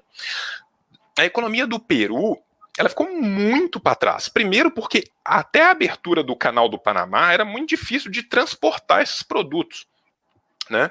E mesmo assim, a economia peruana estava mais próxima da Ásia no final do século XIX do que ela estava da Europa. Tanto que os cules chineses vão abundar principalmente aonde? Em Cuba e no Peru. Né? Passando um pouco mais adiante, a gente vai ter, então, já no período de independência pós-guerra, um outro período de crescimento da economia peruana e que vai crescer juntamente com seu crescimento, o crescimento da sua dependência, que é o período do guano e dos nitratos. Tá? É, as, se descobrem é, grandes jazidas de guano. Guano, para quem não sabe, é bosta de morcego tá? É, e de outros nitratos no Peru. E esses nitratos eram muito importantes porque eles serviam como fertilizadores, serviam como combustível para muita coisa para a indústria europeia, tá? A partir já do, do, do começo das obras do, do, Canal do Panamá, e mesmo pelo fato de o Peru ter esses materiais que os outros não têm, vão se criar a necessidade de facilidade de acesso tanto para extração quanto para para a venda disso o Estado peruano vai começar a se tornar cada vez mais dependente desses aportes financeiros que vêm de fora, e, consequentemente, as suas elites vão se tornar cada vez mais dependentes e cada vez mais predatórias desses aportes. Esses aportes muitas vezes vêm junto com um problema do débito gigantesco do Estado, principalmente com a Inglaterra, depois da guerra do, do Salito com com o Chile, débito esse que cria exclusivos comerciais absurdos dentro do Peru. A primeira companhia de exploração de, de, de trens de ferro no, no Peru, ela ganha um, um a, a, exploração de todas as linhas de trem de ferro por 75 anos a troco de nada tá? Pra você entender o grau de exploração que vai ter. Então, beleza, o que, e, que a gente está. Oi. Ô, João, isso daria orgulho ao Paulo Guedes, viu? Continue, nem, não, nem fume, nem fume. Bom, se ele pudesse, ele entregava por 150 só para falar que ele fez o dobro do que o Peru fez. né? Então, o que, que você tem? De um lado, você tem o aumento gigantesco desse débito estatal com esses é, com esse fornecimento vindo principalmente da Inglaterra, que vai levar ao monopólio imperialista, ou seja, as plantas que vão ser instaladas no Peru, elas vão ser plantas exportadoras. Elas vão estar pouco se fudendo para aumentar o consumo local, elas vão estar pouco se fudendo para aumentar a estrutura local. A única estrutura que ela precisa é do porto até a planta. Saiu para fora e foda-se. Tá? Isso permite o quê? Que durante esse período aqueles é, terratenentes, os gamonales, eles continuam a sua exploração, começam a angariar seus primeiros capitais, e aí é muito irônico, porque vai ser exatamente o seu crescimento que levará à sua queda.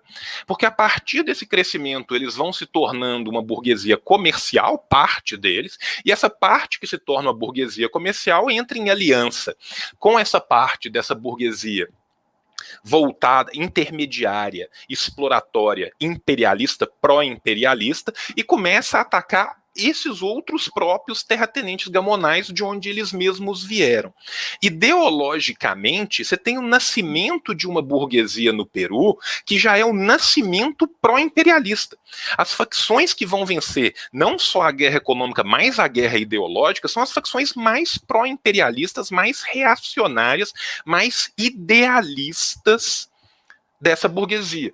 E vai ser exatamente na batalha ideológica aonde as teses de Bergson vão entrar fortemente no Peru com esse idealismo para combater o positivismo dos grupos que eram nacionalistas.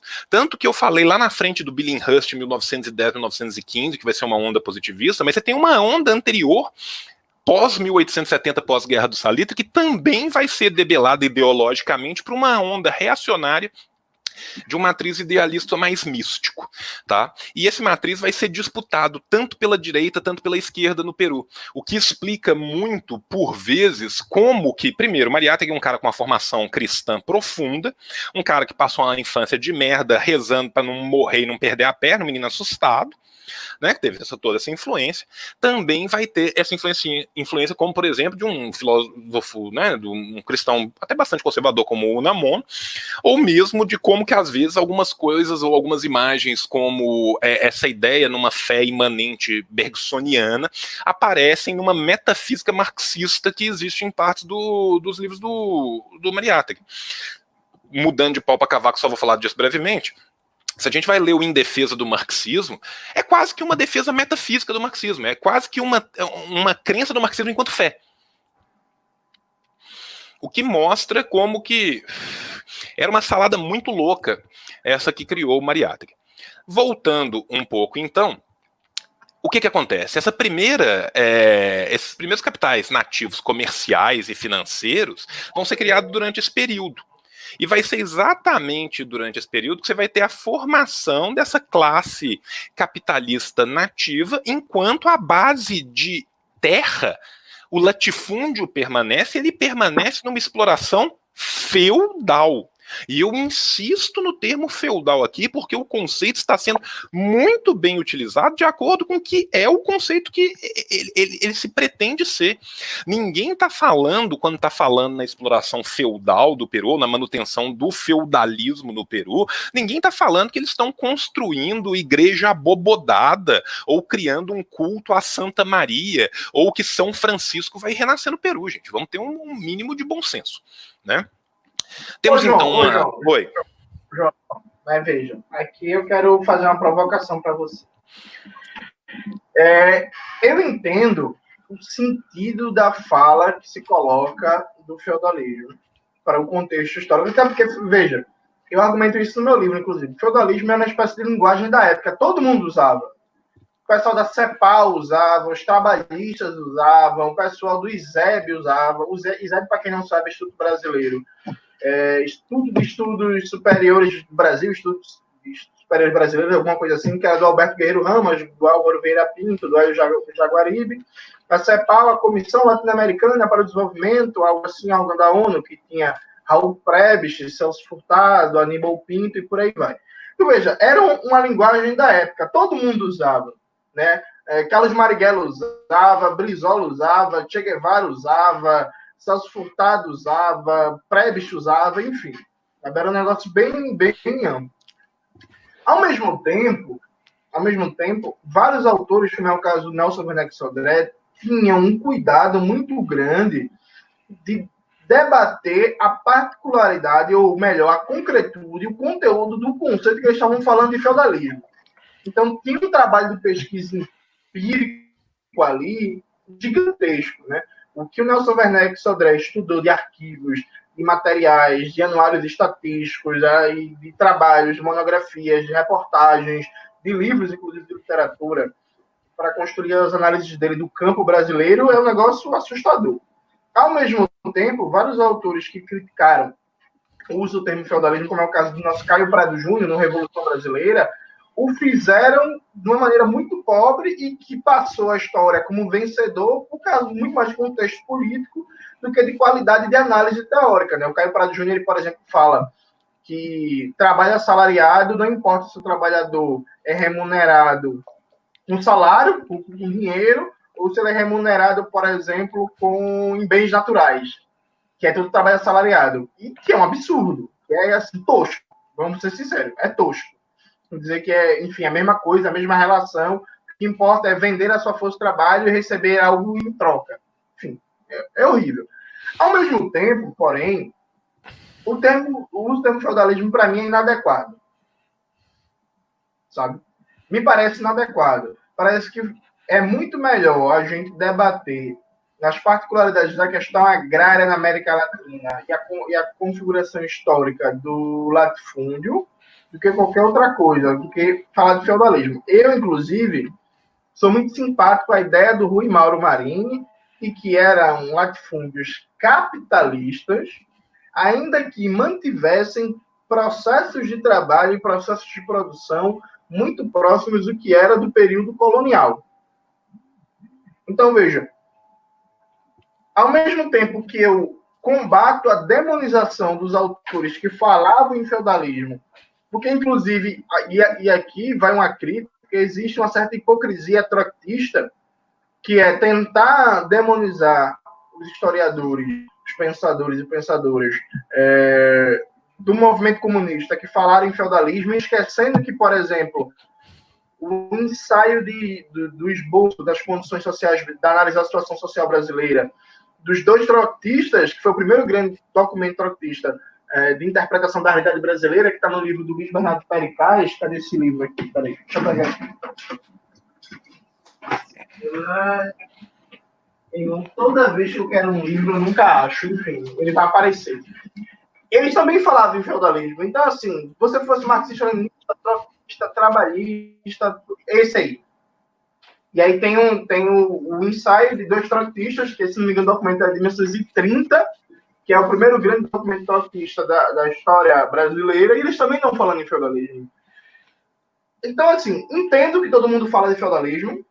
Mário Pedrosa e Lívio Xavier. Obrigado, Agnes, por lembrar o nome deles. Entendo que todo mundo está falando de feudalismo, que é uma linguagem da época, que falar em feudalismo não significa, inclusive, nem sequer ter unidade teórica, porque o que um entendia sobre feudalismo era outro, e, e que não significa, inclusive, nem sequer ser marxista mas, ao mesmo tempo, eu não consigo ver a conceituação de feudalismo como correta, a despeito do caráter polissêmico do conceito, como você brilhantemente explicou.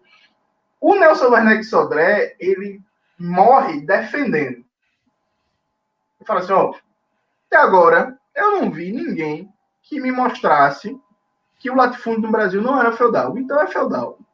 Enquanto não ver uma boa prova, é feudal e foda-se se vocês vão falar mal de mim.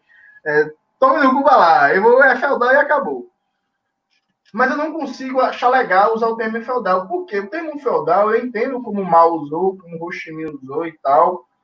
Mas me parece muito mais uma apropriação de uma linguagem por falta, ou talvez, inclusive, por não ter necessidade de criar uma categoria nova, porque, como você bem disse, eles estavam ocupados dirigindo revoluções, né? Então, assim, não dava tempo para fazer o que o Boaventura de Souza Santos faz, que é criar uma categoria nova toda semana, né? tinha outras ocupações. Mas eu não sei, eu, ao mesmo tempo que eu defendo esses autores, eu não corroboro o uso do termo feudal.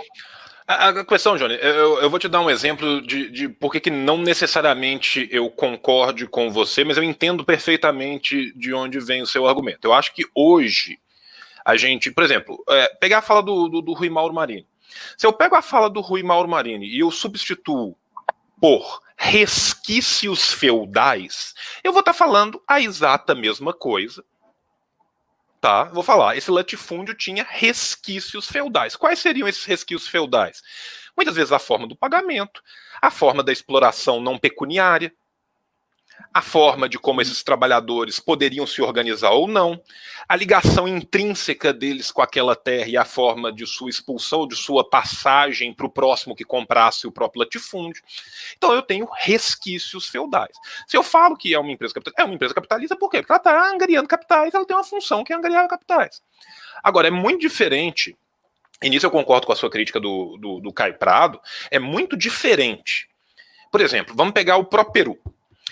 No interior peruano era onde tinham as jazidas de minas mais fortes do Peru. Essas jazidas eram todas exploradas por empresas que eram estrangeiras. Na época do Mariátegui, tinham quatro grandes empresas, se eu não me engano, era uma americana, duas britânicas e a outra era de uma terceira nacionalidade que eu não lembro se era alemã tá? Mas assim, principalmente dos Estados Unidos e, do, e da Inglaterra, até o período anterior a 14, com ênfase na Inglaterra, pós-guerra, com ênfase nos Estados Unidos, é o ciclo do imperialismo.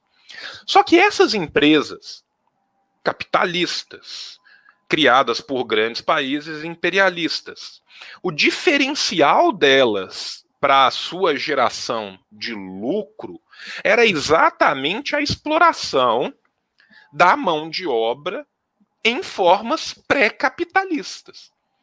Mesmo na mineração, onde o salário era gigantescamente maior do que no latifúndio, seja para a produção interna local, seja os latifúndios maiores, como os açucareiros da costa, que eram agroexportadores, mesmo o salário sendo até 10 vezes maior, essas pessoas ainda tinham um sistema maravilhoso, que era o sistema de armazéns. Ou seja, você era forçado a trabalhar. Primeiro que elas trabalhavam sazonalmente, porque elas só trabalhavam lá no período que elas não estavam plantando nas suas próprias comunidades. Né? Então já tem aí, primeiro, como uma forma de organização do trabalho, é uma forma pré-capitalista. São trabalhadores sazonais. Essa sazonalidade deles é ligada a esse armazém, aonde eles recebem um salário muito maior do que eles receberiam do salário da terra, só que eles são obrigados a comprar absolutamente tudo nesse armazém de um lugar onde eles estão trancados, sem sindicato, se alguém se revolta é morto, e a lei não vale porra nenhuma. Lei liberal no Peru começa até em 1870. A aplicação dessas leis no Peru você não vai ter de 1950. Então esses trabalhadores lá, no, a, a lei é o gamonal, é o senhor feudal. Só que se eu escrevo gamonalismo, o peruano entende. O boliviano entende um pouco. O equatoriano entende um pouco. O colombiano talvez entenda. O brasileiro já não tem ideia do que seja gamonalismo. Vamos pegar o caso chinês. Se o, o mal na hora de traduzir, porque o mal, obviamente, em chinês, ele não está usando certos termos como eles são traduzidos para. Uh, uma coisa é o que você está escrevendo em mandarim, outra coisa é a tradução do termo em mandarim para o francês, para o espanhol, que são principalmente de onde vão desaguar as obras de Mal no Ocidente. Quando o Mal fala assim, temos que entrar em contato com os Shanxi sensatos, o Shanxi é basicamente um senhor feudal de guerra. Só que quando você vai traduzir, você vai falar dos senhores feudais do, feudalismo do não sei o quê. Porque se eu for falar em Shanxiismo, o que é Shanxiismo? Então, muitas vezes acontece que o imperialismo ele é imperialista não só na sua exploração econômica, mas ele também é imperialista na sua exploração da epísteme. Né? Aí eu vou ser super decolonial, né? Ah, que ser o cara decolonial, né? Vamos lembrar do Grossfogel.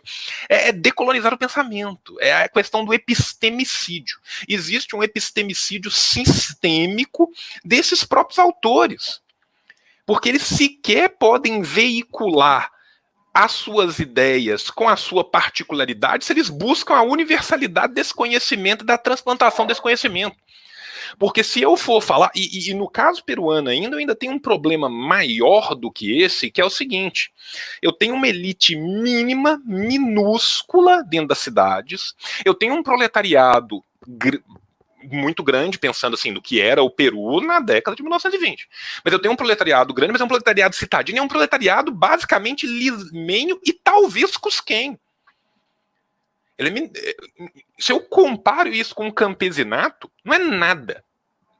Nós estamos falando de um país que 80% ainda estava no campo. 30 anos antes, 90%. E essas pessoas, quando o Mariátegui vai falar do problema da questão indígena lá no segundo ensaio, ele vai falar isso. Só vai conseguir penetrar as ideias socialistas dentro do tahuantício, dentro do, do, de onde é de fato o campesinato indígena do Peru, se ele for levado lá para dentro por indígenas. Porque essas pessoas lá falam quechua, essas pessoas lá têm uma desconfiança gigantesca da elite criolha, de qualquer um que não seja um deles, de qualquer um que não seja um local. E essas pessoas sequer podiam se sindicalizar. Então eu tenho esse problema gigantesco que às vezes assim, é, eu não, eu não tô falando, eu concordo com você, eu falo assim, hoje em dia, se eu for escrever, se eu for usar o termo feudalismo, eu vou puxar a nota de pé de página. Que eu tava reclamando que o povo não sabe interpretar porque não tem nota de pé de página. Se eu for escrever resquícios feudais, eu vou puxar a nota de pé de página. Mas eu acho que hoje em dia você tem todo um arcabouço teórico e todo um combate a um epistemicídio sistemático, ocidental, extremamente orientalizante, que você também não tinha na época. Então, como que você se apropria também dessa linguagem do colonizador? Como que o discurso do colonizado se apropria do discurso do colonizador? Também tem essa questão epistemológica dentro mesmo da própria esquerda.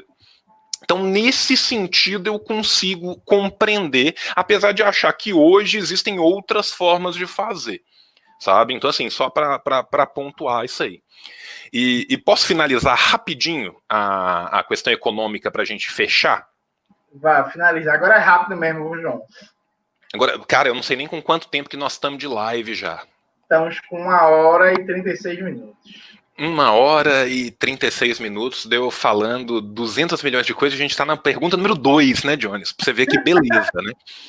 Desculpa, né? É aquela coisa, cara, eu fico com medo de me, me preparar pouco e aí eu acabo me over preparando pro, pro rolê. Tá? Isso nunca aconteceu comigo.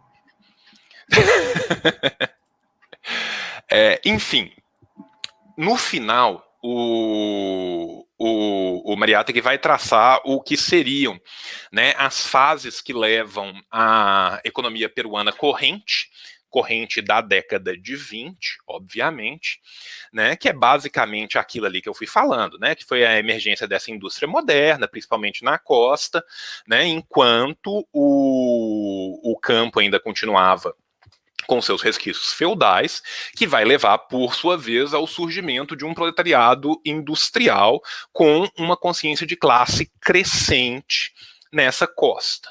Dois, é, o capital financeiro local já nasce subserviente ao capital financeiro, é, ao capital internacional, e os bancos e, e, e, e o capital dos bancos dentro do Peru, ele vai ser constituído desde o seu começo pelo capital britânico, que vai ser posteriormente substituído pelo capital americano, que mais uma vez vai aumentar essa dependência e mais uma vez vai ter uma questão também que vai desaguar na questão ideológica. Terceiro, vai ser finalmente com a construção do canal do Panamá que você vai ter a melhoria da condição geográfica do Peru nessa balança internacional. O quarto fato vai ser a substituição da Inglaterra pelos Estados Unidos como principal parceiro do Peru no pós-guerra. O quinto fato vai ser a, o fortalecimento dessa classe capitalista ligada à classe terratenente o, o, o, os terratenentes, os gamonales, eles vão continuar sendo uma base poderosa, mas cada vez mais fraca à medida que o capitalismo vai conseguindo resolver suas contradições internas. Ou seja, se o capitalismo no Peru ele é instalado de forma subserviente desde o seu começo pró-imperialista e dependente, ele vai ser instalado com uma grande contradição, que é com a existência de uma classe que, em tese, já não deveria mais existir, que é exatamente essa classe terratenente. Só que essa classe terratenente não vai simplesmente abrir mão do que ela tem e, e cometer suicídio de classe, porque um belo dia ela decidiu isso. Isso vai ser preciso de todo um período histórico onde essas contradições internas vão dialeticamente se resolvendo com uma absorção muitas vezes dessa classe pela sua própria classe transformada em burguesia comercial por causa desses problemas que eu, que eu já falei. O sexto é o período breve da borracha que acontece no Peru depois dos períodos do, do guano e dos nitratos, que era o que eu ia entrar quando a gente deu aquela pausa que eu acabei pulando, mas que basicamente é um período muito curto e que mais uma vez leva a uma é, um endividamento muito grande do Estado e a essa burguesia se tornar cada vez mais uma burguesia exploratória e predatória e sem um, um projeto nacional. Por fim, você vai ter o problema desse grande afluxo dos produtos vindos da Europa sem barreiras alfandegárias num primeiro momento, que vão permitir que isso diminua a fortuna interna do país, criando uma hegemonia da costa, que vão ser os capitalistas que vão simplesmente se tornar intermediários desses produtos, e uma diminuição do poder dos gamonales. Né? Em oitavo lugar, ele fala que toda essa política de empréstimos que o governo vai fazer desde a guerra ele vai levar a cada vez mais a necessidade do Estado e dos contratos públicos como área vital da economia. E que essa nova onda de empréstimos que vai manter essa economia funcionando vai vir da América do Norte no pós-guerra e vai substituir o imperialismo britânico pelo imperialismo norte-americano, mantendo as mesmas elites encasteladas simplesmente com a substituição de um grupo pelo outro. Então, com isso, a gente vai ter a coexistência de três formas: um, um, um comunismo primitivo indígena no interior, na serra, dessas comunidades que tentam se manter aos trancos e barrancos, exploradas pela, por esse substrato feudal dos gamonais, que são o segundo extrato, e na costa uma economia capitalista de caráter retardatário, dependente e pró-imperialista. Pronto, agora eu fechei as bases econômicas do Peru até a época do Mariátegui. Bueno, vamos lá. A ideia, Joãozito, é fechar a live com duas horas. Então nós temos meia hora para discutir a questão da, da raça, a questão indígena, e qual que era a outra, que era a quarta? Porque agora já tem tanto tempo que a gente falou que. Não, não é, é, sobre a questão da Internacional Comunista, a relação com o Mariata, que tu meio que já pincelou, né? Já. Já, já. Então, veja. Até porque, inclusive, esse final de semana eu vou gravar os últimos, os últimos três módulos do Classe Esquerda, que eu passei a semana todinha gravando e cansativo pra caralho, nossa senhora. Então, veja duas coisas importantes. Primeiro, eu gravei um vídeo essa semana em que eu estou debatendo o que eu estou chamando de negação do povo brasileiro. Argumentando, não que seja alguma novidade, mas enfim, importante socializar conhecimento, que nos países de formação colonial, tal qual o Brasil, a barreira de classe, que é estrutural e que separa a classe dominante das classes trabalhadoras, se conjuga com a barreira de raça e que a divisão social do trabalho tem um claro marcador racial. Isso faz com que, dentre outras coisas, essa burguesia dependente não olhe para as classes populares como um ser humano. Uhum. Eu, argumento, eu, argumento, no vídeo que a, a burguesia dos países centrais, como por exemplo a burguesia francesa, inglesa, ela olha para a, as classes trabalhadoras como subalternos, dominados, mas ainda assim como franceses uhum. como ingleses.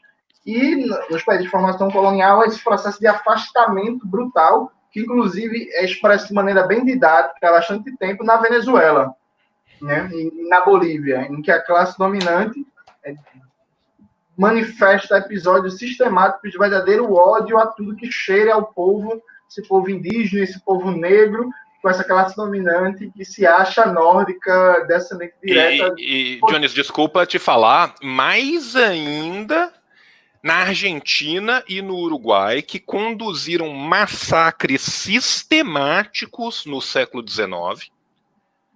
E a situação na Colômbia também é tão ruim quanto, se não é pior. Sim, sim. E aí, o Mariátegui, ele fala isso no texto sobre o problema das raças ele coloca como essa, é, esse preconceito racial das classes dominantes é um instrumento direto do imperialismo para impedir qualquer projeto de emancipação nacional comandado por essa burguesia e como as camadas médias, isso é genial, porque parece que foi escrito ontem, como as camadas médias reproduzem os preconceitos raciais da classe dominante a despeito do seu caráter claramente mulato, mestiço. Então, se cria uma incorporação de uma ideologia de uma superioridade que é de classes, mas assim é a forma de castas, né, entre a burguesia é, é, é, e, largos setores da classe dominante frente ao conjunto das camadas populares. Ao mesmo tempo, esse, esse texto é muito interessante, que também está nos sete ensaios, que o Mariátegui ele nega qualquer caráter de determinismo biológico ao problema uhum. das raças, né? insere ela dentro de uma realidade socioeconômica. O que, inclusive, é, é, isso é muito legal, porque tem muita gente que idolatra Gilberto Freire, porque no caso da Grande Senzala, ele tira a questão do negro da dimensão biológica e coloca num plano cultural, né, inspirado no Franz Boas. Mas o Mariátegui está fazendo isso bem antes. Né? Porque o Casagrande Senzala, se não me falha a memória, de 1936 é a, a primeira publicação. E, e o Mariátegui está fazendo isso sem trabalhar em momento nenhum com nenhum tipo de bizarra cordialidade, né? Vamos lembrar é aqui que, assim, é... Gilberto Freire é profundamente odiado em África.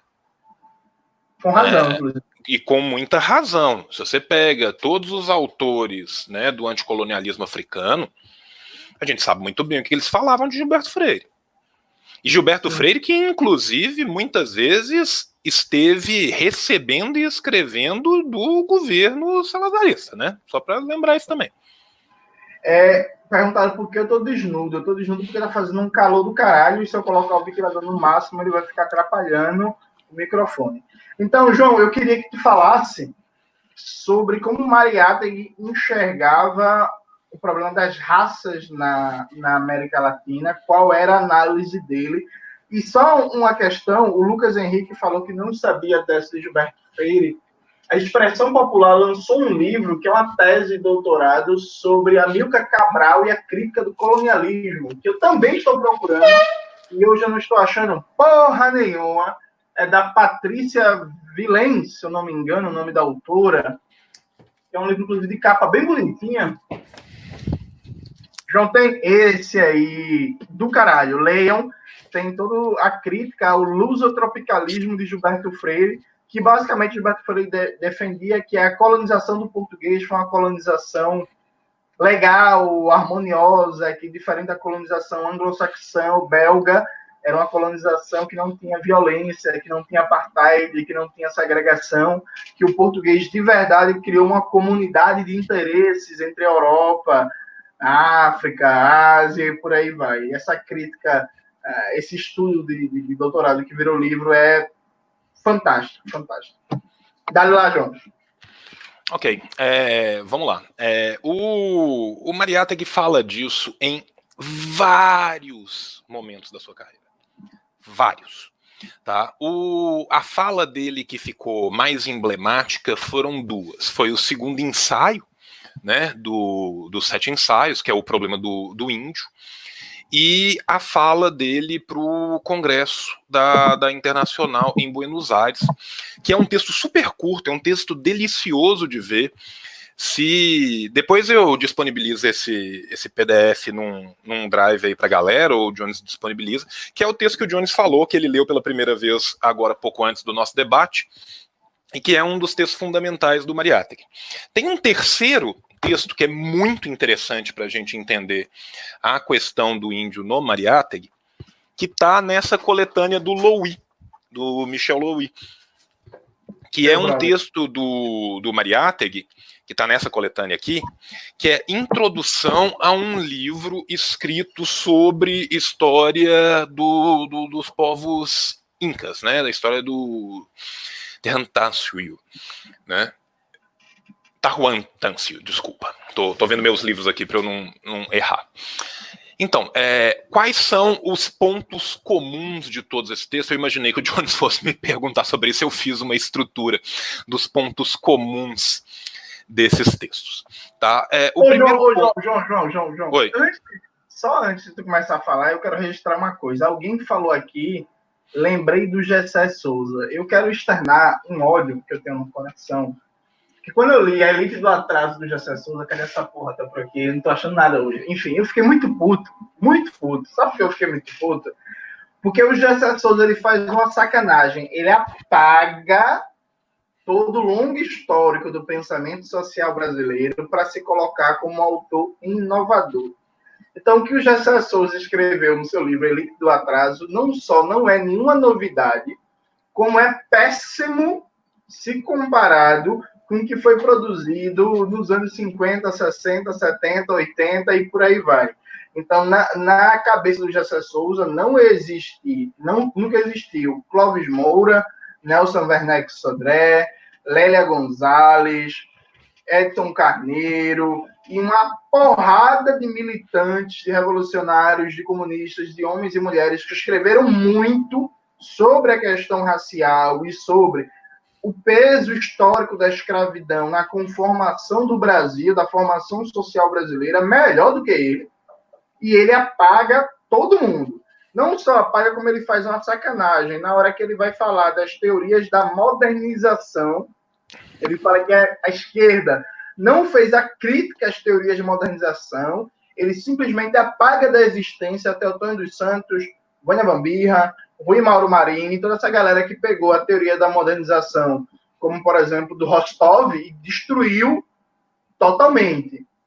Então, assim, é, é, Gessé Souza, ele tem méritos de se colocar como intelectual público, ele tem méritos de saber vender muito bem o peixe dele, ele vende muito bem a imagem dele enquanto intelectual inovador, Agora, para quem conhece minimamente a história do pensamento social brasileiro, é impossível não ficar puto lendo Gessé Souza, porque, inclusive, ele faz uma sacanagem com Florestan Fernandes, que ele coloca que Florestan acreditava que o desenvolvimento das relações capitalistas iam, por si só, resolver o problema do racismo no Brasil, como se o problema do racismo fosse o problema de castas, uma reminiscência de relações do passado que ainda não foram superadas por ausência de graus necessários e satisfatórios de modernização.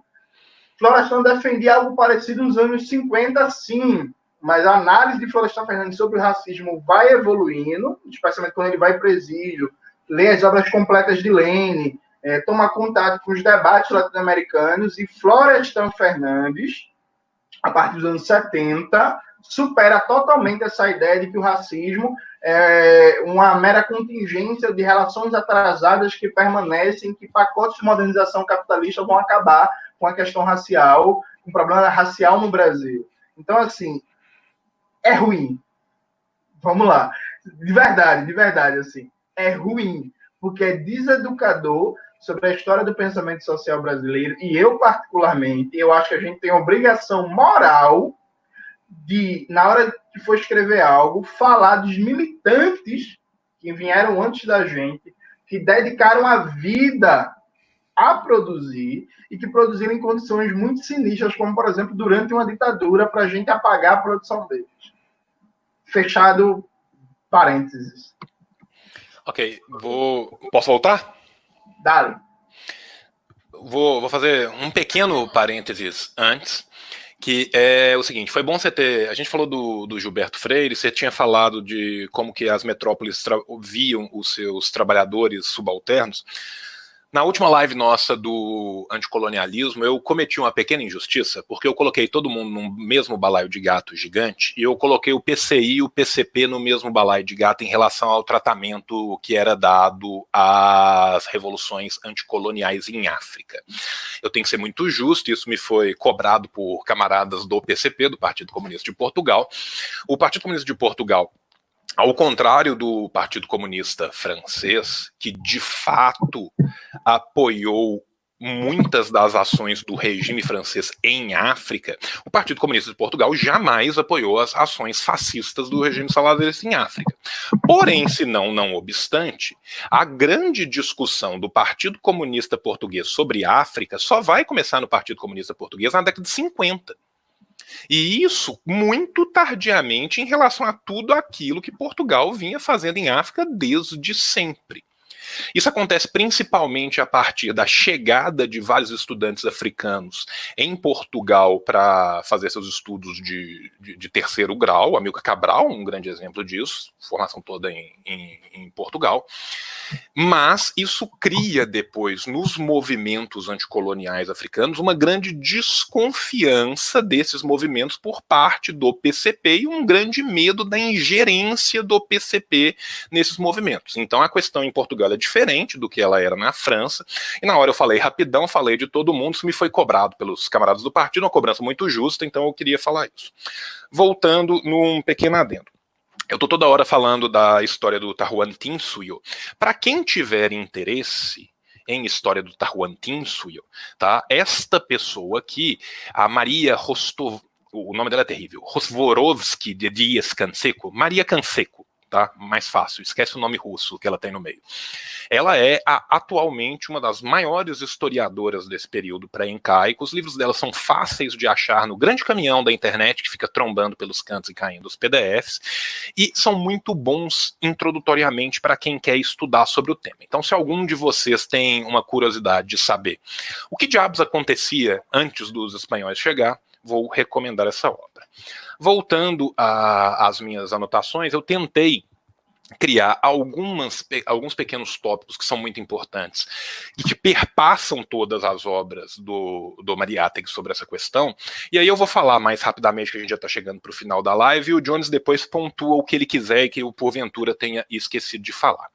Qual é a primeira coisa? É a raiz econômica e social do problema.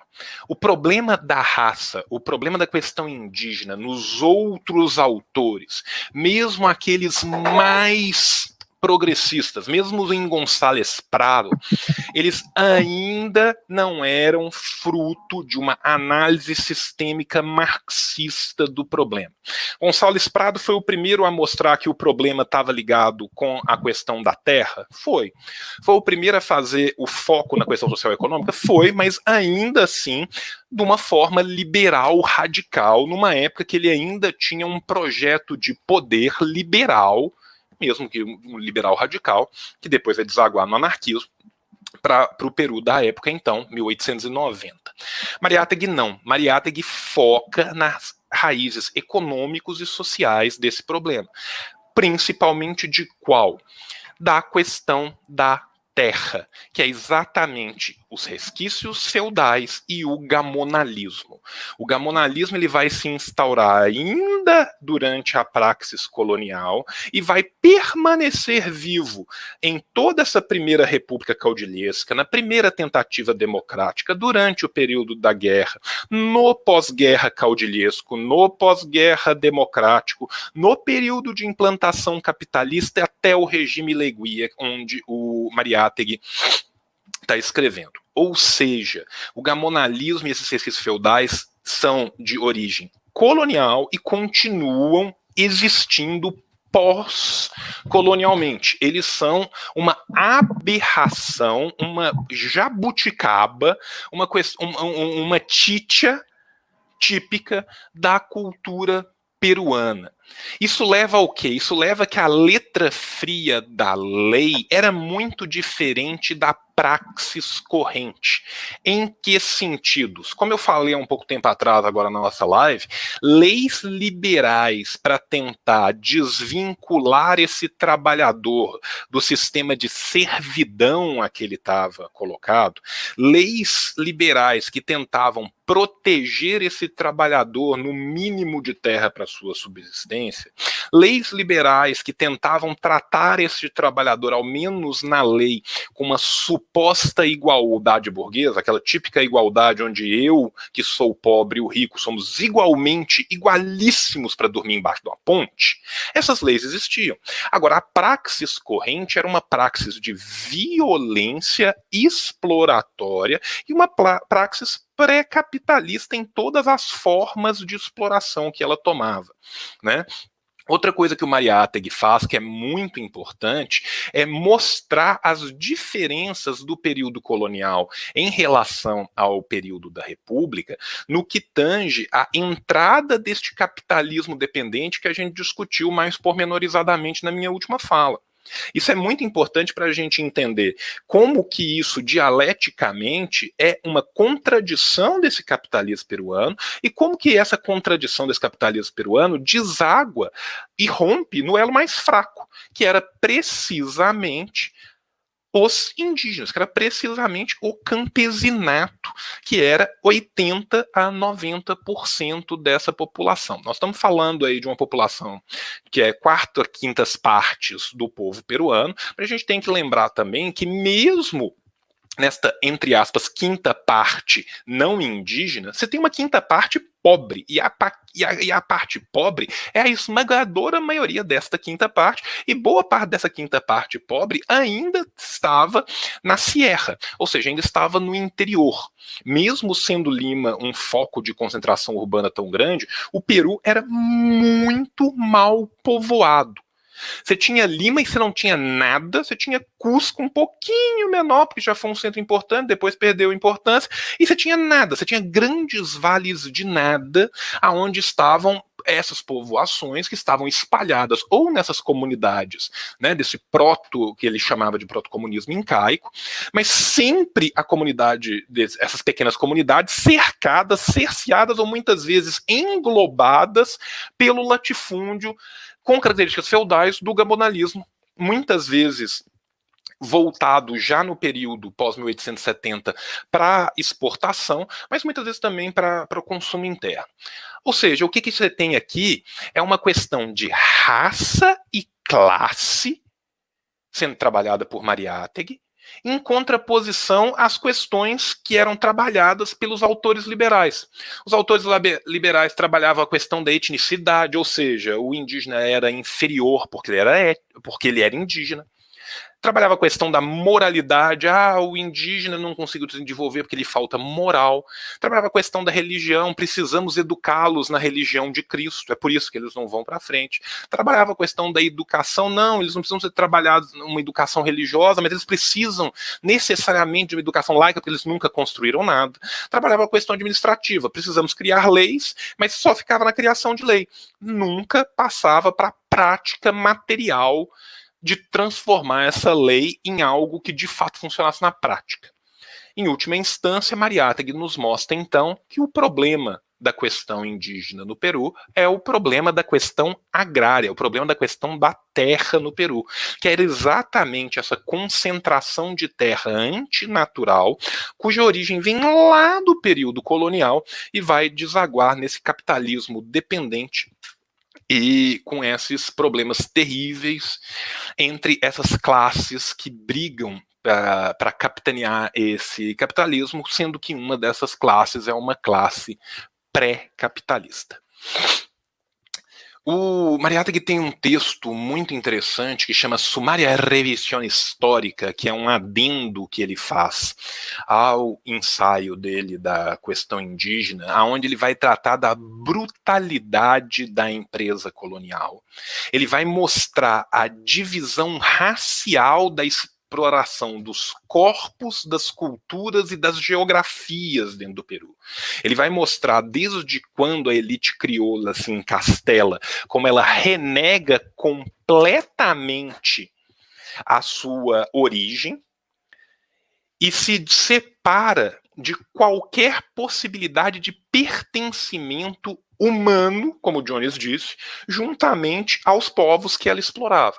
Ou seja, mesmo o criolho, e gente, o nome criolho é exatamente daí que ele vem, é dessa mestiçagem.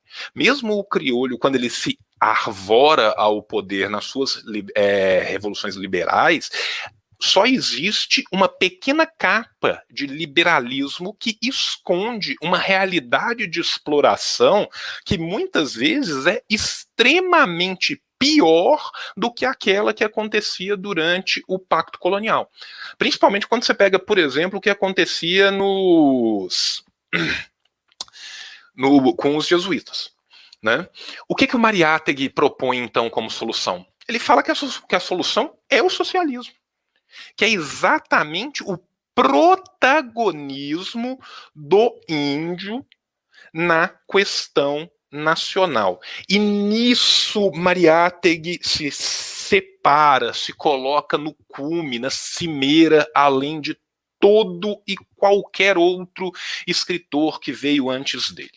Se a gente for pensar que boa parte dos estudos pós-coloniais e decoloniais, depois da de 80 e 90, é que vão começar a se questionar sobre a necessidade de fala do subalterno, que vão começar a se questionar dos trânsitos culturais, políticos e econômicos das bordas em relação ao centro. O Mariátegui está escrevendo isso em 1926. Esta é a genialidade deste homem. Ele não queria falar no lugar do, do índio, ele não queria se pôr no lugar do índio. Ele escreve de todo tamanho. Só quem pode resolver a questão nacional no Peru são os povos indígenas peruanos com o protagonismo desses povos na direção rumo ao socialismo. Isso é a principal contribuição do, do, do Mariátegui para essa questão racial aqui. E é uma questão muito importante, porque nós estamos falando de um homem que está escrevendo isso, enquanto boa parte dos Estados Unidos e boa parte da Europa está voltando a um racismo que não existia literariamente com tanta força desde o final do século XVIII tá?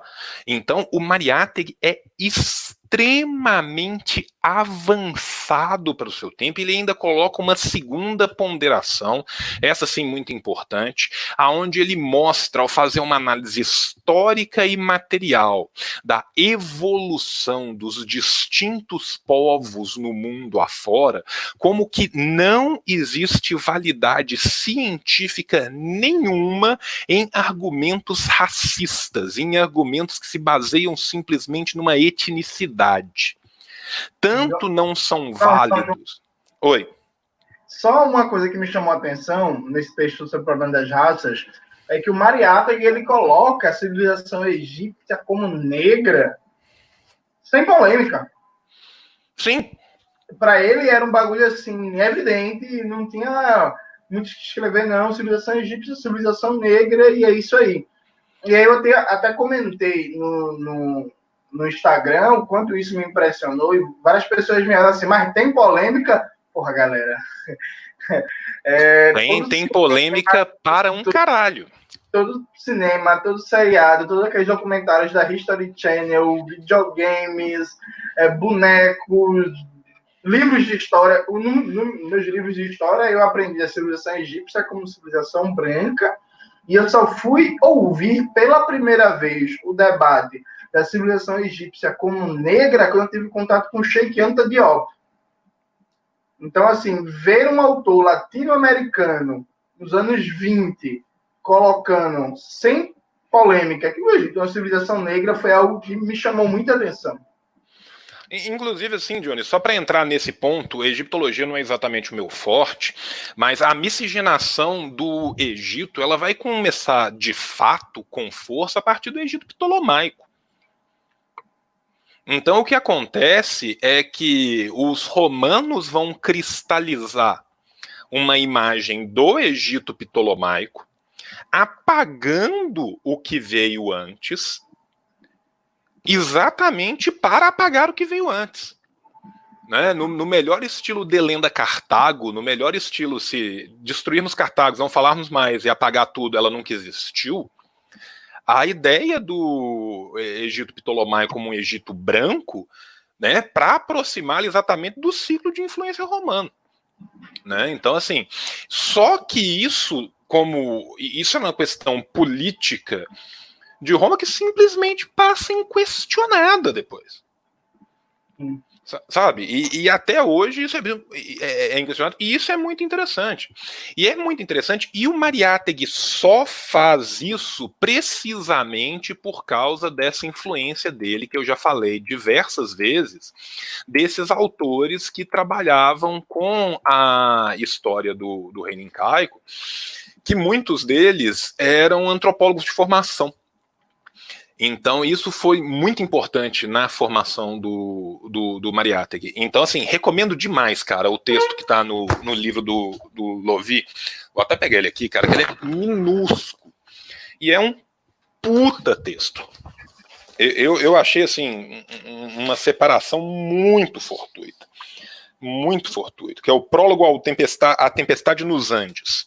É, é, é, é um texto de seis páginas, cara, de 1927, tá? Vai da página 104 a 110 deste livro aqui. Esse texto eu acho que eu tenho ele em espanhol, porque eu tenho algumas várias obras com é, obras escolhidas do, do Mariátegui em espanhol, em PDF. Eu acho que eu tenho ele em espanhol. Eu vou dar uma confirmada. Se eu tiver, eu dou um jeito de disponibilizar para o pessoal também. Mas era isso, eu só queria pontuar isso.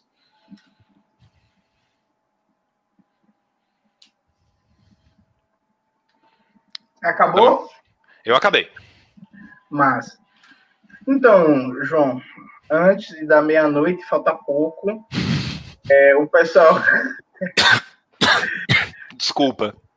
De boa. É, isso é esse cigarro ruim do cara aí que tu fuma. Olha.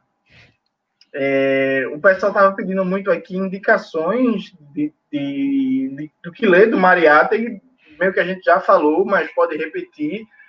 Tem uns sete ensaios publicados pela Expressão Popular, que é inclusive bem baratinho. Se, se eu não me engano, acho que eu comprei o meu por 25 reais, ou 20 reais, algo assim. Tenho publicado pela Boitempo em defesa do marxismo. E tem o outro, qual é o nome do outro que tu falou que eu não tenho? É... Cara, eu esqueci, me dá dois tempos aqui. Eu vou achar ele aqui. Tem, eu tenho outro, anotado isso em algum lugar aqui, cara. Calma aí. Tem outro. Do sonho as coisas, do sonho as coisas. Pronto. Isso, do sonho as coisas. Tem outro da expressão popular, que é textos de Mariátegui sobre a Revolução de 17, sobre a Rússia soviética, que é muito bom. Inclusive, esse, esse livro tem uma curiosidade, bicho, que é, é muito foda. Trotsky, é, quando era dirigente ali do Exército Vermelho e tal, os anarquistas começaram a chamar ele de Napoleão Vermelho, né? Eu não sei se vocês sabem que quando Stalin fez os grandes expurgos lá na União Soviética, não tinha mais anarquista para matar, porque Trotsky já tinha passado o rodo em tudo, né? E aí a galera começou a especular a possibilidade de Trotsky se transformar numa espécie de Napoleão da Revolução Russa, né? Um general talentoso que usa o exército para centralizar o poder enquanto uma figura carismática e por ali vai. Aí o Mariata, que ele vai defender o Trotsky das acusações de Napoleão Vermelho, e aí porque o texto é interessante. Praticamente metade das acusações contra o Stalin nos anos 30 estão postas ali contra o Trotsky no começo dos anos 20 e o Mariata defendendo ele. Não, de, não é bem assim burocrata, não é bem ditador, não é bem autocrata e por aí vai enfim, eu achei isso muito engraçado, muito irônico, como muda o sujeito, mas a acusação é basicamente a mesma, é como o Trotsky era acusado de um bagulho que depois ele vai acusar o Stalin, que eu achei isso fantástico. O... Tem o texto da Nova Cultura também, né? Educação em América Latina, do, do José Carlos Mariátegui. Que eu não, não tenho, eu tento. Ele é, ele, ele, é muito bom, mas se eu não me engano, tá esgotado. Eu vou até falar com os meninos depois, porque esse é um texto que eu tô sempre recomendando, a Severi Mesh recomenda e tá lá esgotado. E o armamento das massas revolucionárias do GIAP estava esgotado, eu recomendei tanto e enchi tanto o saco deles que eles printaram mais uma. E agora tem lá. Então eu vou encher o saco para printar o Mariátegui de novo, porque esse livro é muito bom. E tem esse livro aqui, eu não sei se tu conhece, João. O, o... da Calma aí, desculpa, que eu não tô, eu não tava vendo a live que eu tava procurando. Cara, esse vídeo obra é maravilhoso. Maravilhoso. Muito foda, muito foda. Eu achei, inclusive, a, a Cipá, o melhor vídeo obra que eu li dessa coleção da expressão popular, que é uma coleção foda. É uma coleção muito boa, cara. Eu li o vídeo obra do, ele aqui do, Freire, do José de Castro, do. O do Rui Mauro Marini também é muito bom, cara. Eu não tô conseguindo achar o do meu do Mariata, que aqui tem em algum lugar.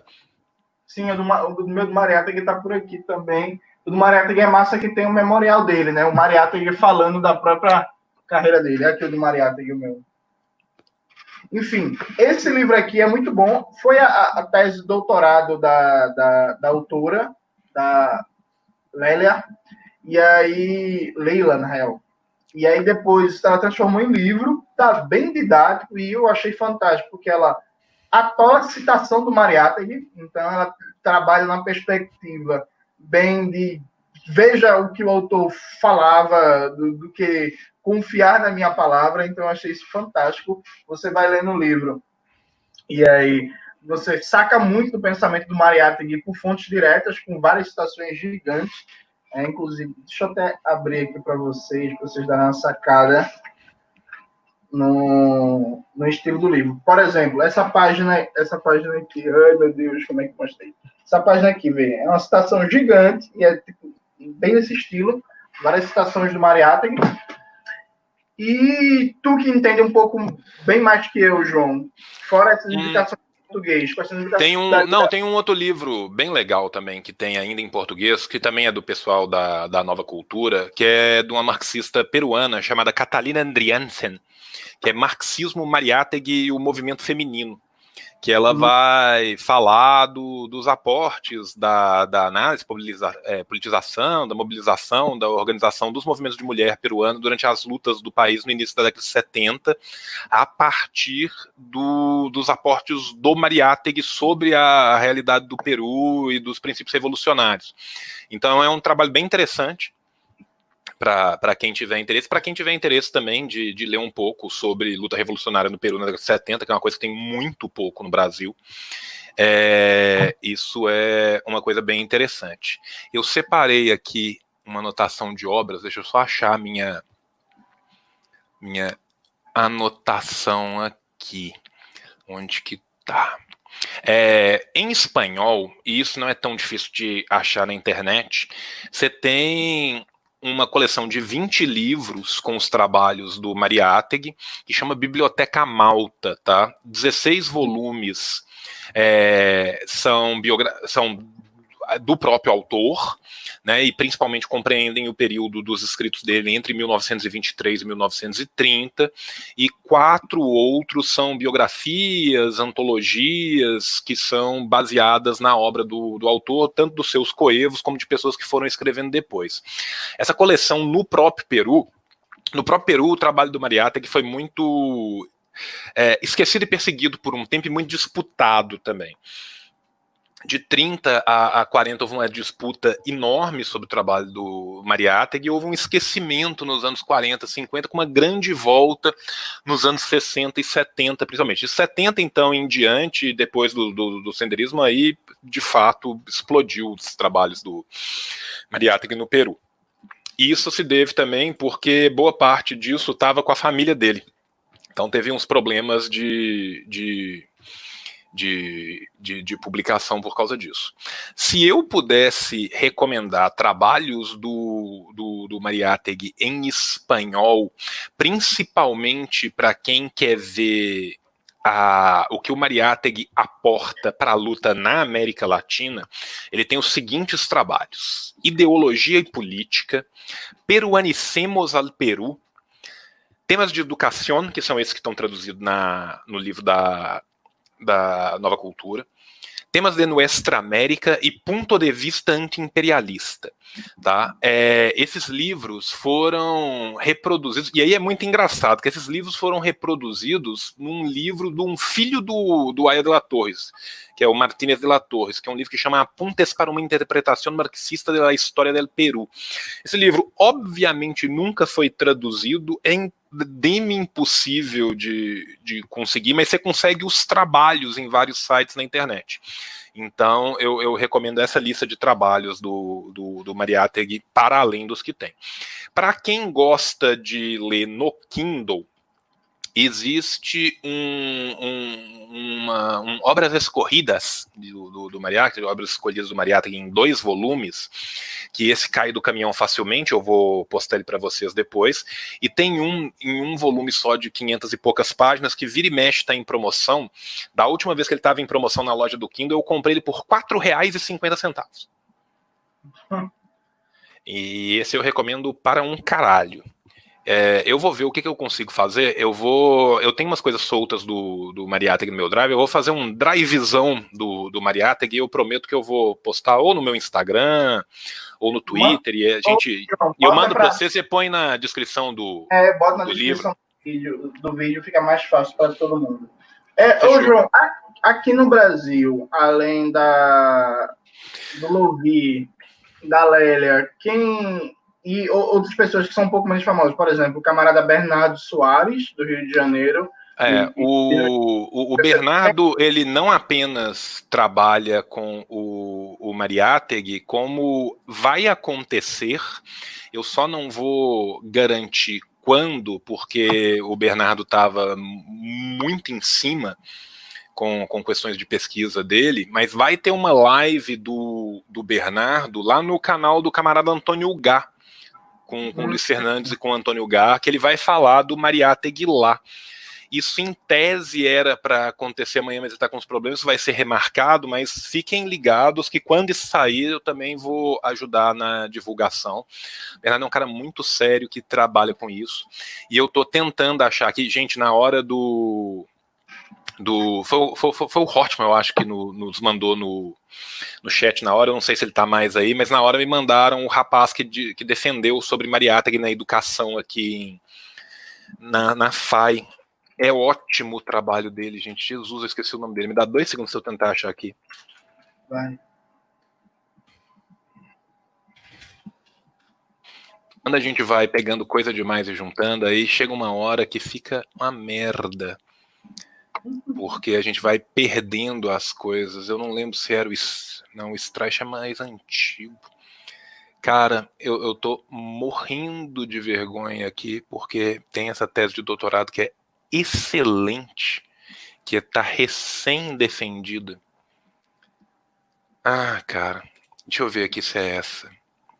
Me dá dois segundos aqui que eu tô olhando aqui no meu, meu drive. Meu drive tá muito bagunçado eu tenho que tomar vergonha na cara e.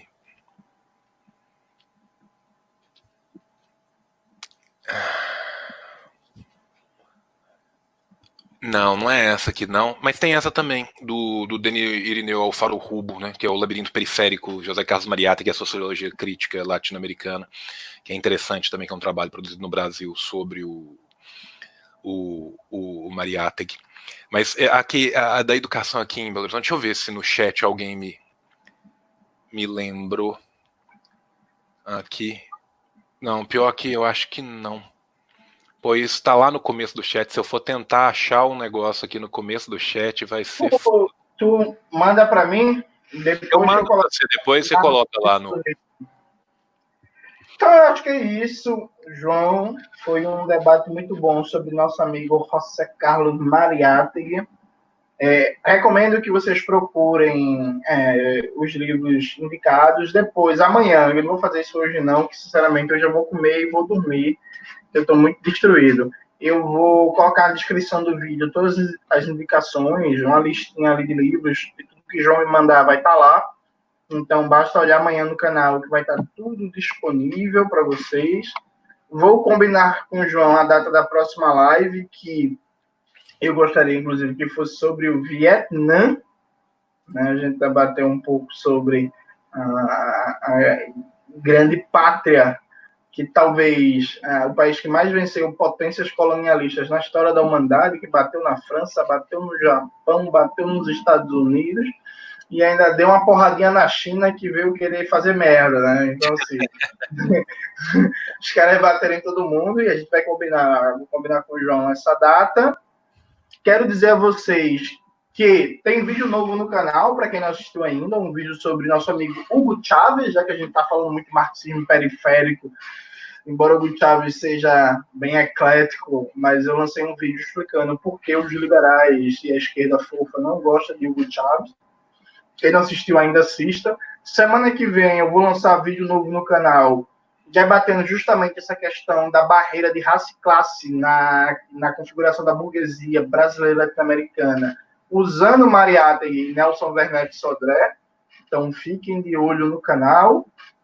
A gente tem também aquele grupo no Telegram, né, para receber o conteúdo que a gente produz, que a gente recomenda.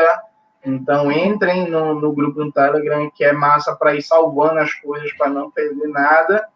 E temos também o Apoia-se, né, que é o mecanismo de financiamento coletivo do canal, onde a gente usa para manter e melhorar o canal. E aí você pode doar a partir de pouquíssimos reais para contribuir Então, quem puder ajudar o canal é importante. Não esqueçam também de ouvir o Revolu Show, que é o podcast marxista mais ouvido do Brasil, da América Latina e da China. Sucesso intenso. Inclusive, João, confirme aqui para as pessoas que elas estão achando que é mentira. Quando você foi para a China, o camarada do partido falou que Xi Jinping escuta o Revolu Show. Conta essa história aí, por favor.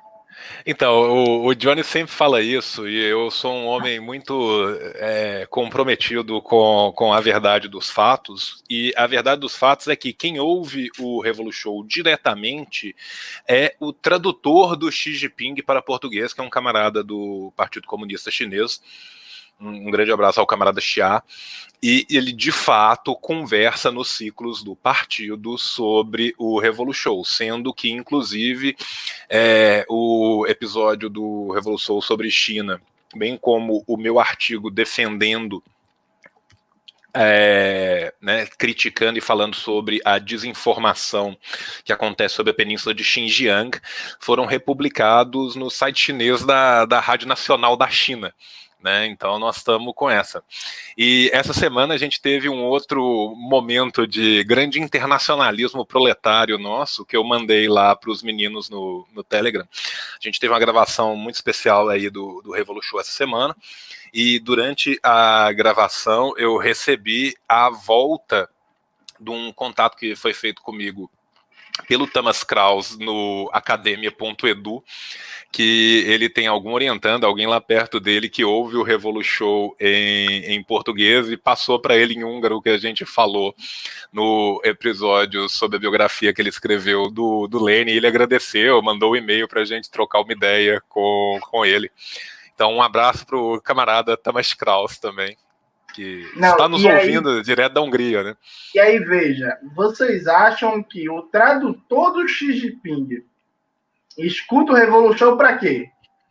Xi Jinping deu a tarefa para ele, camarada. Você precisa ouvir o Revolution para depois me contar o tema do episódio de hoje, como foi, como foi as falas. Então, camarada, como é o nome dele, João? Chia, camarada Chia. Camarada Chia, ele escuta o Revolution anotando principais tópicos. Faz assim, Jones, João, Zami, Larissa, Diego, aí o como convidado ou convidada, e aí anota tudo e passa uma espécie de relatoria, como se fosse uma reunião de célula, né, uma reunião de, lu, de núcleo, para o camarada Xi Jinping. Então, beijo, camarada Xi Jinping. Nós estamos juntos aí com, com, com, a República Popular da China, que mandou mais de 100 mil máscaras agora para Recife. Quero agradecer aí a ajuda à gloriosa República Popular de Recife, é, que essa parceria com a República Popular da China. E, Johnny, só aproveitar, né, cara? Eu tô voltando a colocar os vídeos lá no meu canal também. Né? Eu já tive uma live bem interessante com o, o camarada Rubio, né, com o Lucas Rubio. Inclusive, a nossa live é, chegou na página principal do, do YouTube. Alguém mandou um print lá pro Lucas e o Lucas me mandou o print, todo feliz que nossa live sobre Coreia Popular bateu na, na página principal lá do YouTube em algum momento, por algum erro do, do, do algoritmo, isso acabou acontecendo. E a gente vai estar tá fazendo outros vídeos lá no canal e quem sabe uma dessas próximas lives a gente não faz no canal, porque, né, assim, o, o Jones é meu discípulo no Twitter, porque meu Twitter é muito mais velho e muito maior, mas eu sou o discípulo do Jones aqui no YouTube, onde eu sou apenas uma criança perante esse monstro do marxismo brasileiro que é Jones Manuel. Então, quem quiser acompanhar lá o canal, eu vou estar tá tentando colocar mais materiais lá. É só se inscrever lá, barra disse o João pode me acompanhar no Instagram também, porque a gente está com uma agenda de, de lives crescentes aí, aproveitando esse período da pandemia. E mais para frente, se eu não me engano, na quarta-feira, dia 27, eu vou estar tá falando de, de marxismo periférico lá no Guerrilhas de Ideia lá do, do, do, do PCB, que estão fazendo lives praticamente diariamente e vai ser uma discussão bem legal lá. É, vai ser.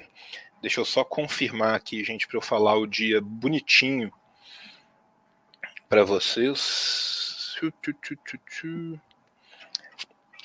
É, porque eu converso demais, eu conversei demais com o Antônio, aí ficou difícil. Aqui, achei. Vai ser isso mesmo. É, dia 27, por enquanto, o horário proposto está 20 e 30, mas talvez vá para 21 horas. Vai ser eu, a professora Maria Gouveia, lá da, da UFF, da UFRJ, desculpa, e a Sofia Manzano. Né? Então, nós vamos ser, vão ser grandes nomes e eu, né? Nessa lá falando sobre, falando um pouco de marxismo periférico, lá eu vou fazer uma fala sobre o Congresso de Baku de 1920, a importância dele para as lutas anticoloniais como um todo né? Porque eu e o Jones a gente tem, eu e o Jones a gente tenta abraçar o mundo como os atlas do comunismo, né? E fazer participar de 200 milhões de coisas ao mesmo tempo. Então, uma das várias coisas que eu tenho que fazer que está no prelo é terminar de traduzir as atas do Congresso de Baku de 1920 dos povos do Oriente, que é o congresso que muda o lema da, da Internacional para povos oprimidos e trabalhadores do mundo univos, né? Isso aí está no prelo e assim que eu tiver tempo hábil para terminar de traduzir a transcrição dessas atas, eu vou cotejar ela com alguns textinhos, fazer um, um prefácio bonitinho e nós vamos lançar isso aí em livro, porque isso é, é, é uma coisa que, tipo assim, não é que não foi traduzido para o português, foi traduzido para pouquíssimas línguas nessa terra. Então, importante, um material importante aí de aporte para os nossos estudos. É, três coisas. Alguém perguntou porque eu estou sem camisa, porque eu quero. a segunda é que a live com Michel Louvi é segunda-feira, de duas horas da tarde, no canal da Boitempo Editorial. Então, duas horas da tarde eu, Michel Louvi, com mediação da Gabriela, na, Gabriele Nascimento, do Fogo no Parquinho. E aí, enfim, vai ser bem interessante, vai ser bem legal, assistam. É, Cauê acabou de aparecer aqui no inbox para me lembrar de divulgar o curso do Classe Esquerda que eu estou. Domênico Sul de Franz Fanon, a Introdução ao Marxismo Anticolonial. Inclusive, é por causa desse curso que eu tô morto e cansado, porque eu passei a semana toda gravando e amanhã, inclusive, vou dormir com um Cauê de conchinha, eu e ele, agarrado, né? e aí se prepare, Cauê, eu tô até aumentando a dose aqui de maca peruana, já que a gente tá falando do Peru aí, pra gente dormir juntos. Nossa, acordei os meninos agora. É, se prepare, Cauê, a gente vai dormir juntos aí, e vai passar sábado e domingo gravando. E sim, gente, estamos tomando todos os cuidados da quarentena, saindo de máscara, lavando a mão, lavando o pé com álcool, trocando de blusa, tudo, enfim, tudo, tudo que tem que fazer de cuidados da quarentena, nós estamos fazendo de maneira bem, bem responsável e de maneira bem séria. E aí, quem não conhece o curso ainda, vá no site do Classe Esquerda, classeesquerda.com, tem página também no Instagram, tem página no Facebook, tem página no Twitter, tem página em todas as redes. Só falta uma página eu acho que no Tinder, que é para vocês é, é, é, da match. E em breve também vai ter um cursozinho lá do João sobre socialismo juice. Era isso que eu. É, foi, foi bom você ter falado, eu esqueci disso. Eu tô terminando de fazer o, o esquema bonitinho do curso, dividindo direitinho as aulas para poder fazer lá no classe esquerda. Se tudo der certo esse ano, eu quero ver se eu consigo deixar dois cursos lá. E a minha ideia é fazer o curso introdutório, fazer o curso mais curto mesmo, exatamente para poder jogar o valor dele lá embaixo. E aí eu quero fazer um curso de introdução à questão coreana e ao socialismo Juche, e também, se tudo der certo, vou fazer um curso sobre o Mariátegui né, aprofundando aí essas questões que a gente discutiu aqui na live, discutindo mais pormenorizadamente algumas outras que ficaram para trás, que são muito importantes, e outras lá da frente também, que são muito pouco discutidas. Né? Então, tudo dando certo. No segundo semestre eu abro esse do Mariátegui e tudo dando muito certo, dentro de umas duas ou três semanas já deve estar tá rolando a pré-inscrição do, do curso sobre a Coreia. Né? Só estou estruturando material, essas coisas assim, mas vai sair. Né? E acho que, e assim, e agradecer o Cauê por ter chamado, é uma puta iniciativa, um negócio muito bom mesmo. E, e vai ser bom para todos os envolvidos, né? Porque é, é uma plataforma maravilhosa, assim, que os meninos conseguiram disponibilizar.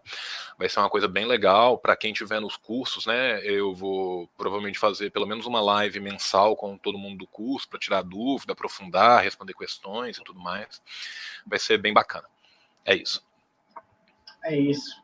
Galera, beijos, amo vocês, não todos, eu não amo quem estava debatendo maconha enquanto a gente estava falando de Mariata. É difícil amar desse jeito, a gente estava falando o artista mais brilhante da história da América Latina, vocês falando se fumar maconha é bom, se fumar maconha é ruim. Que porra é essa, galera? Então, quero agradecer a presença mais uma vez no canal. Quero dizer que quando for para eu brotar no seu canal, é só você me convidar. Não, já, já, já, já, já está pré-convidado. É só a gente pensar o que iremos fazer. Eu estou, eu estou esperando é, opa, já me revelaram aqui que maca peruana pode ser doping. Olha aqui.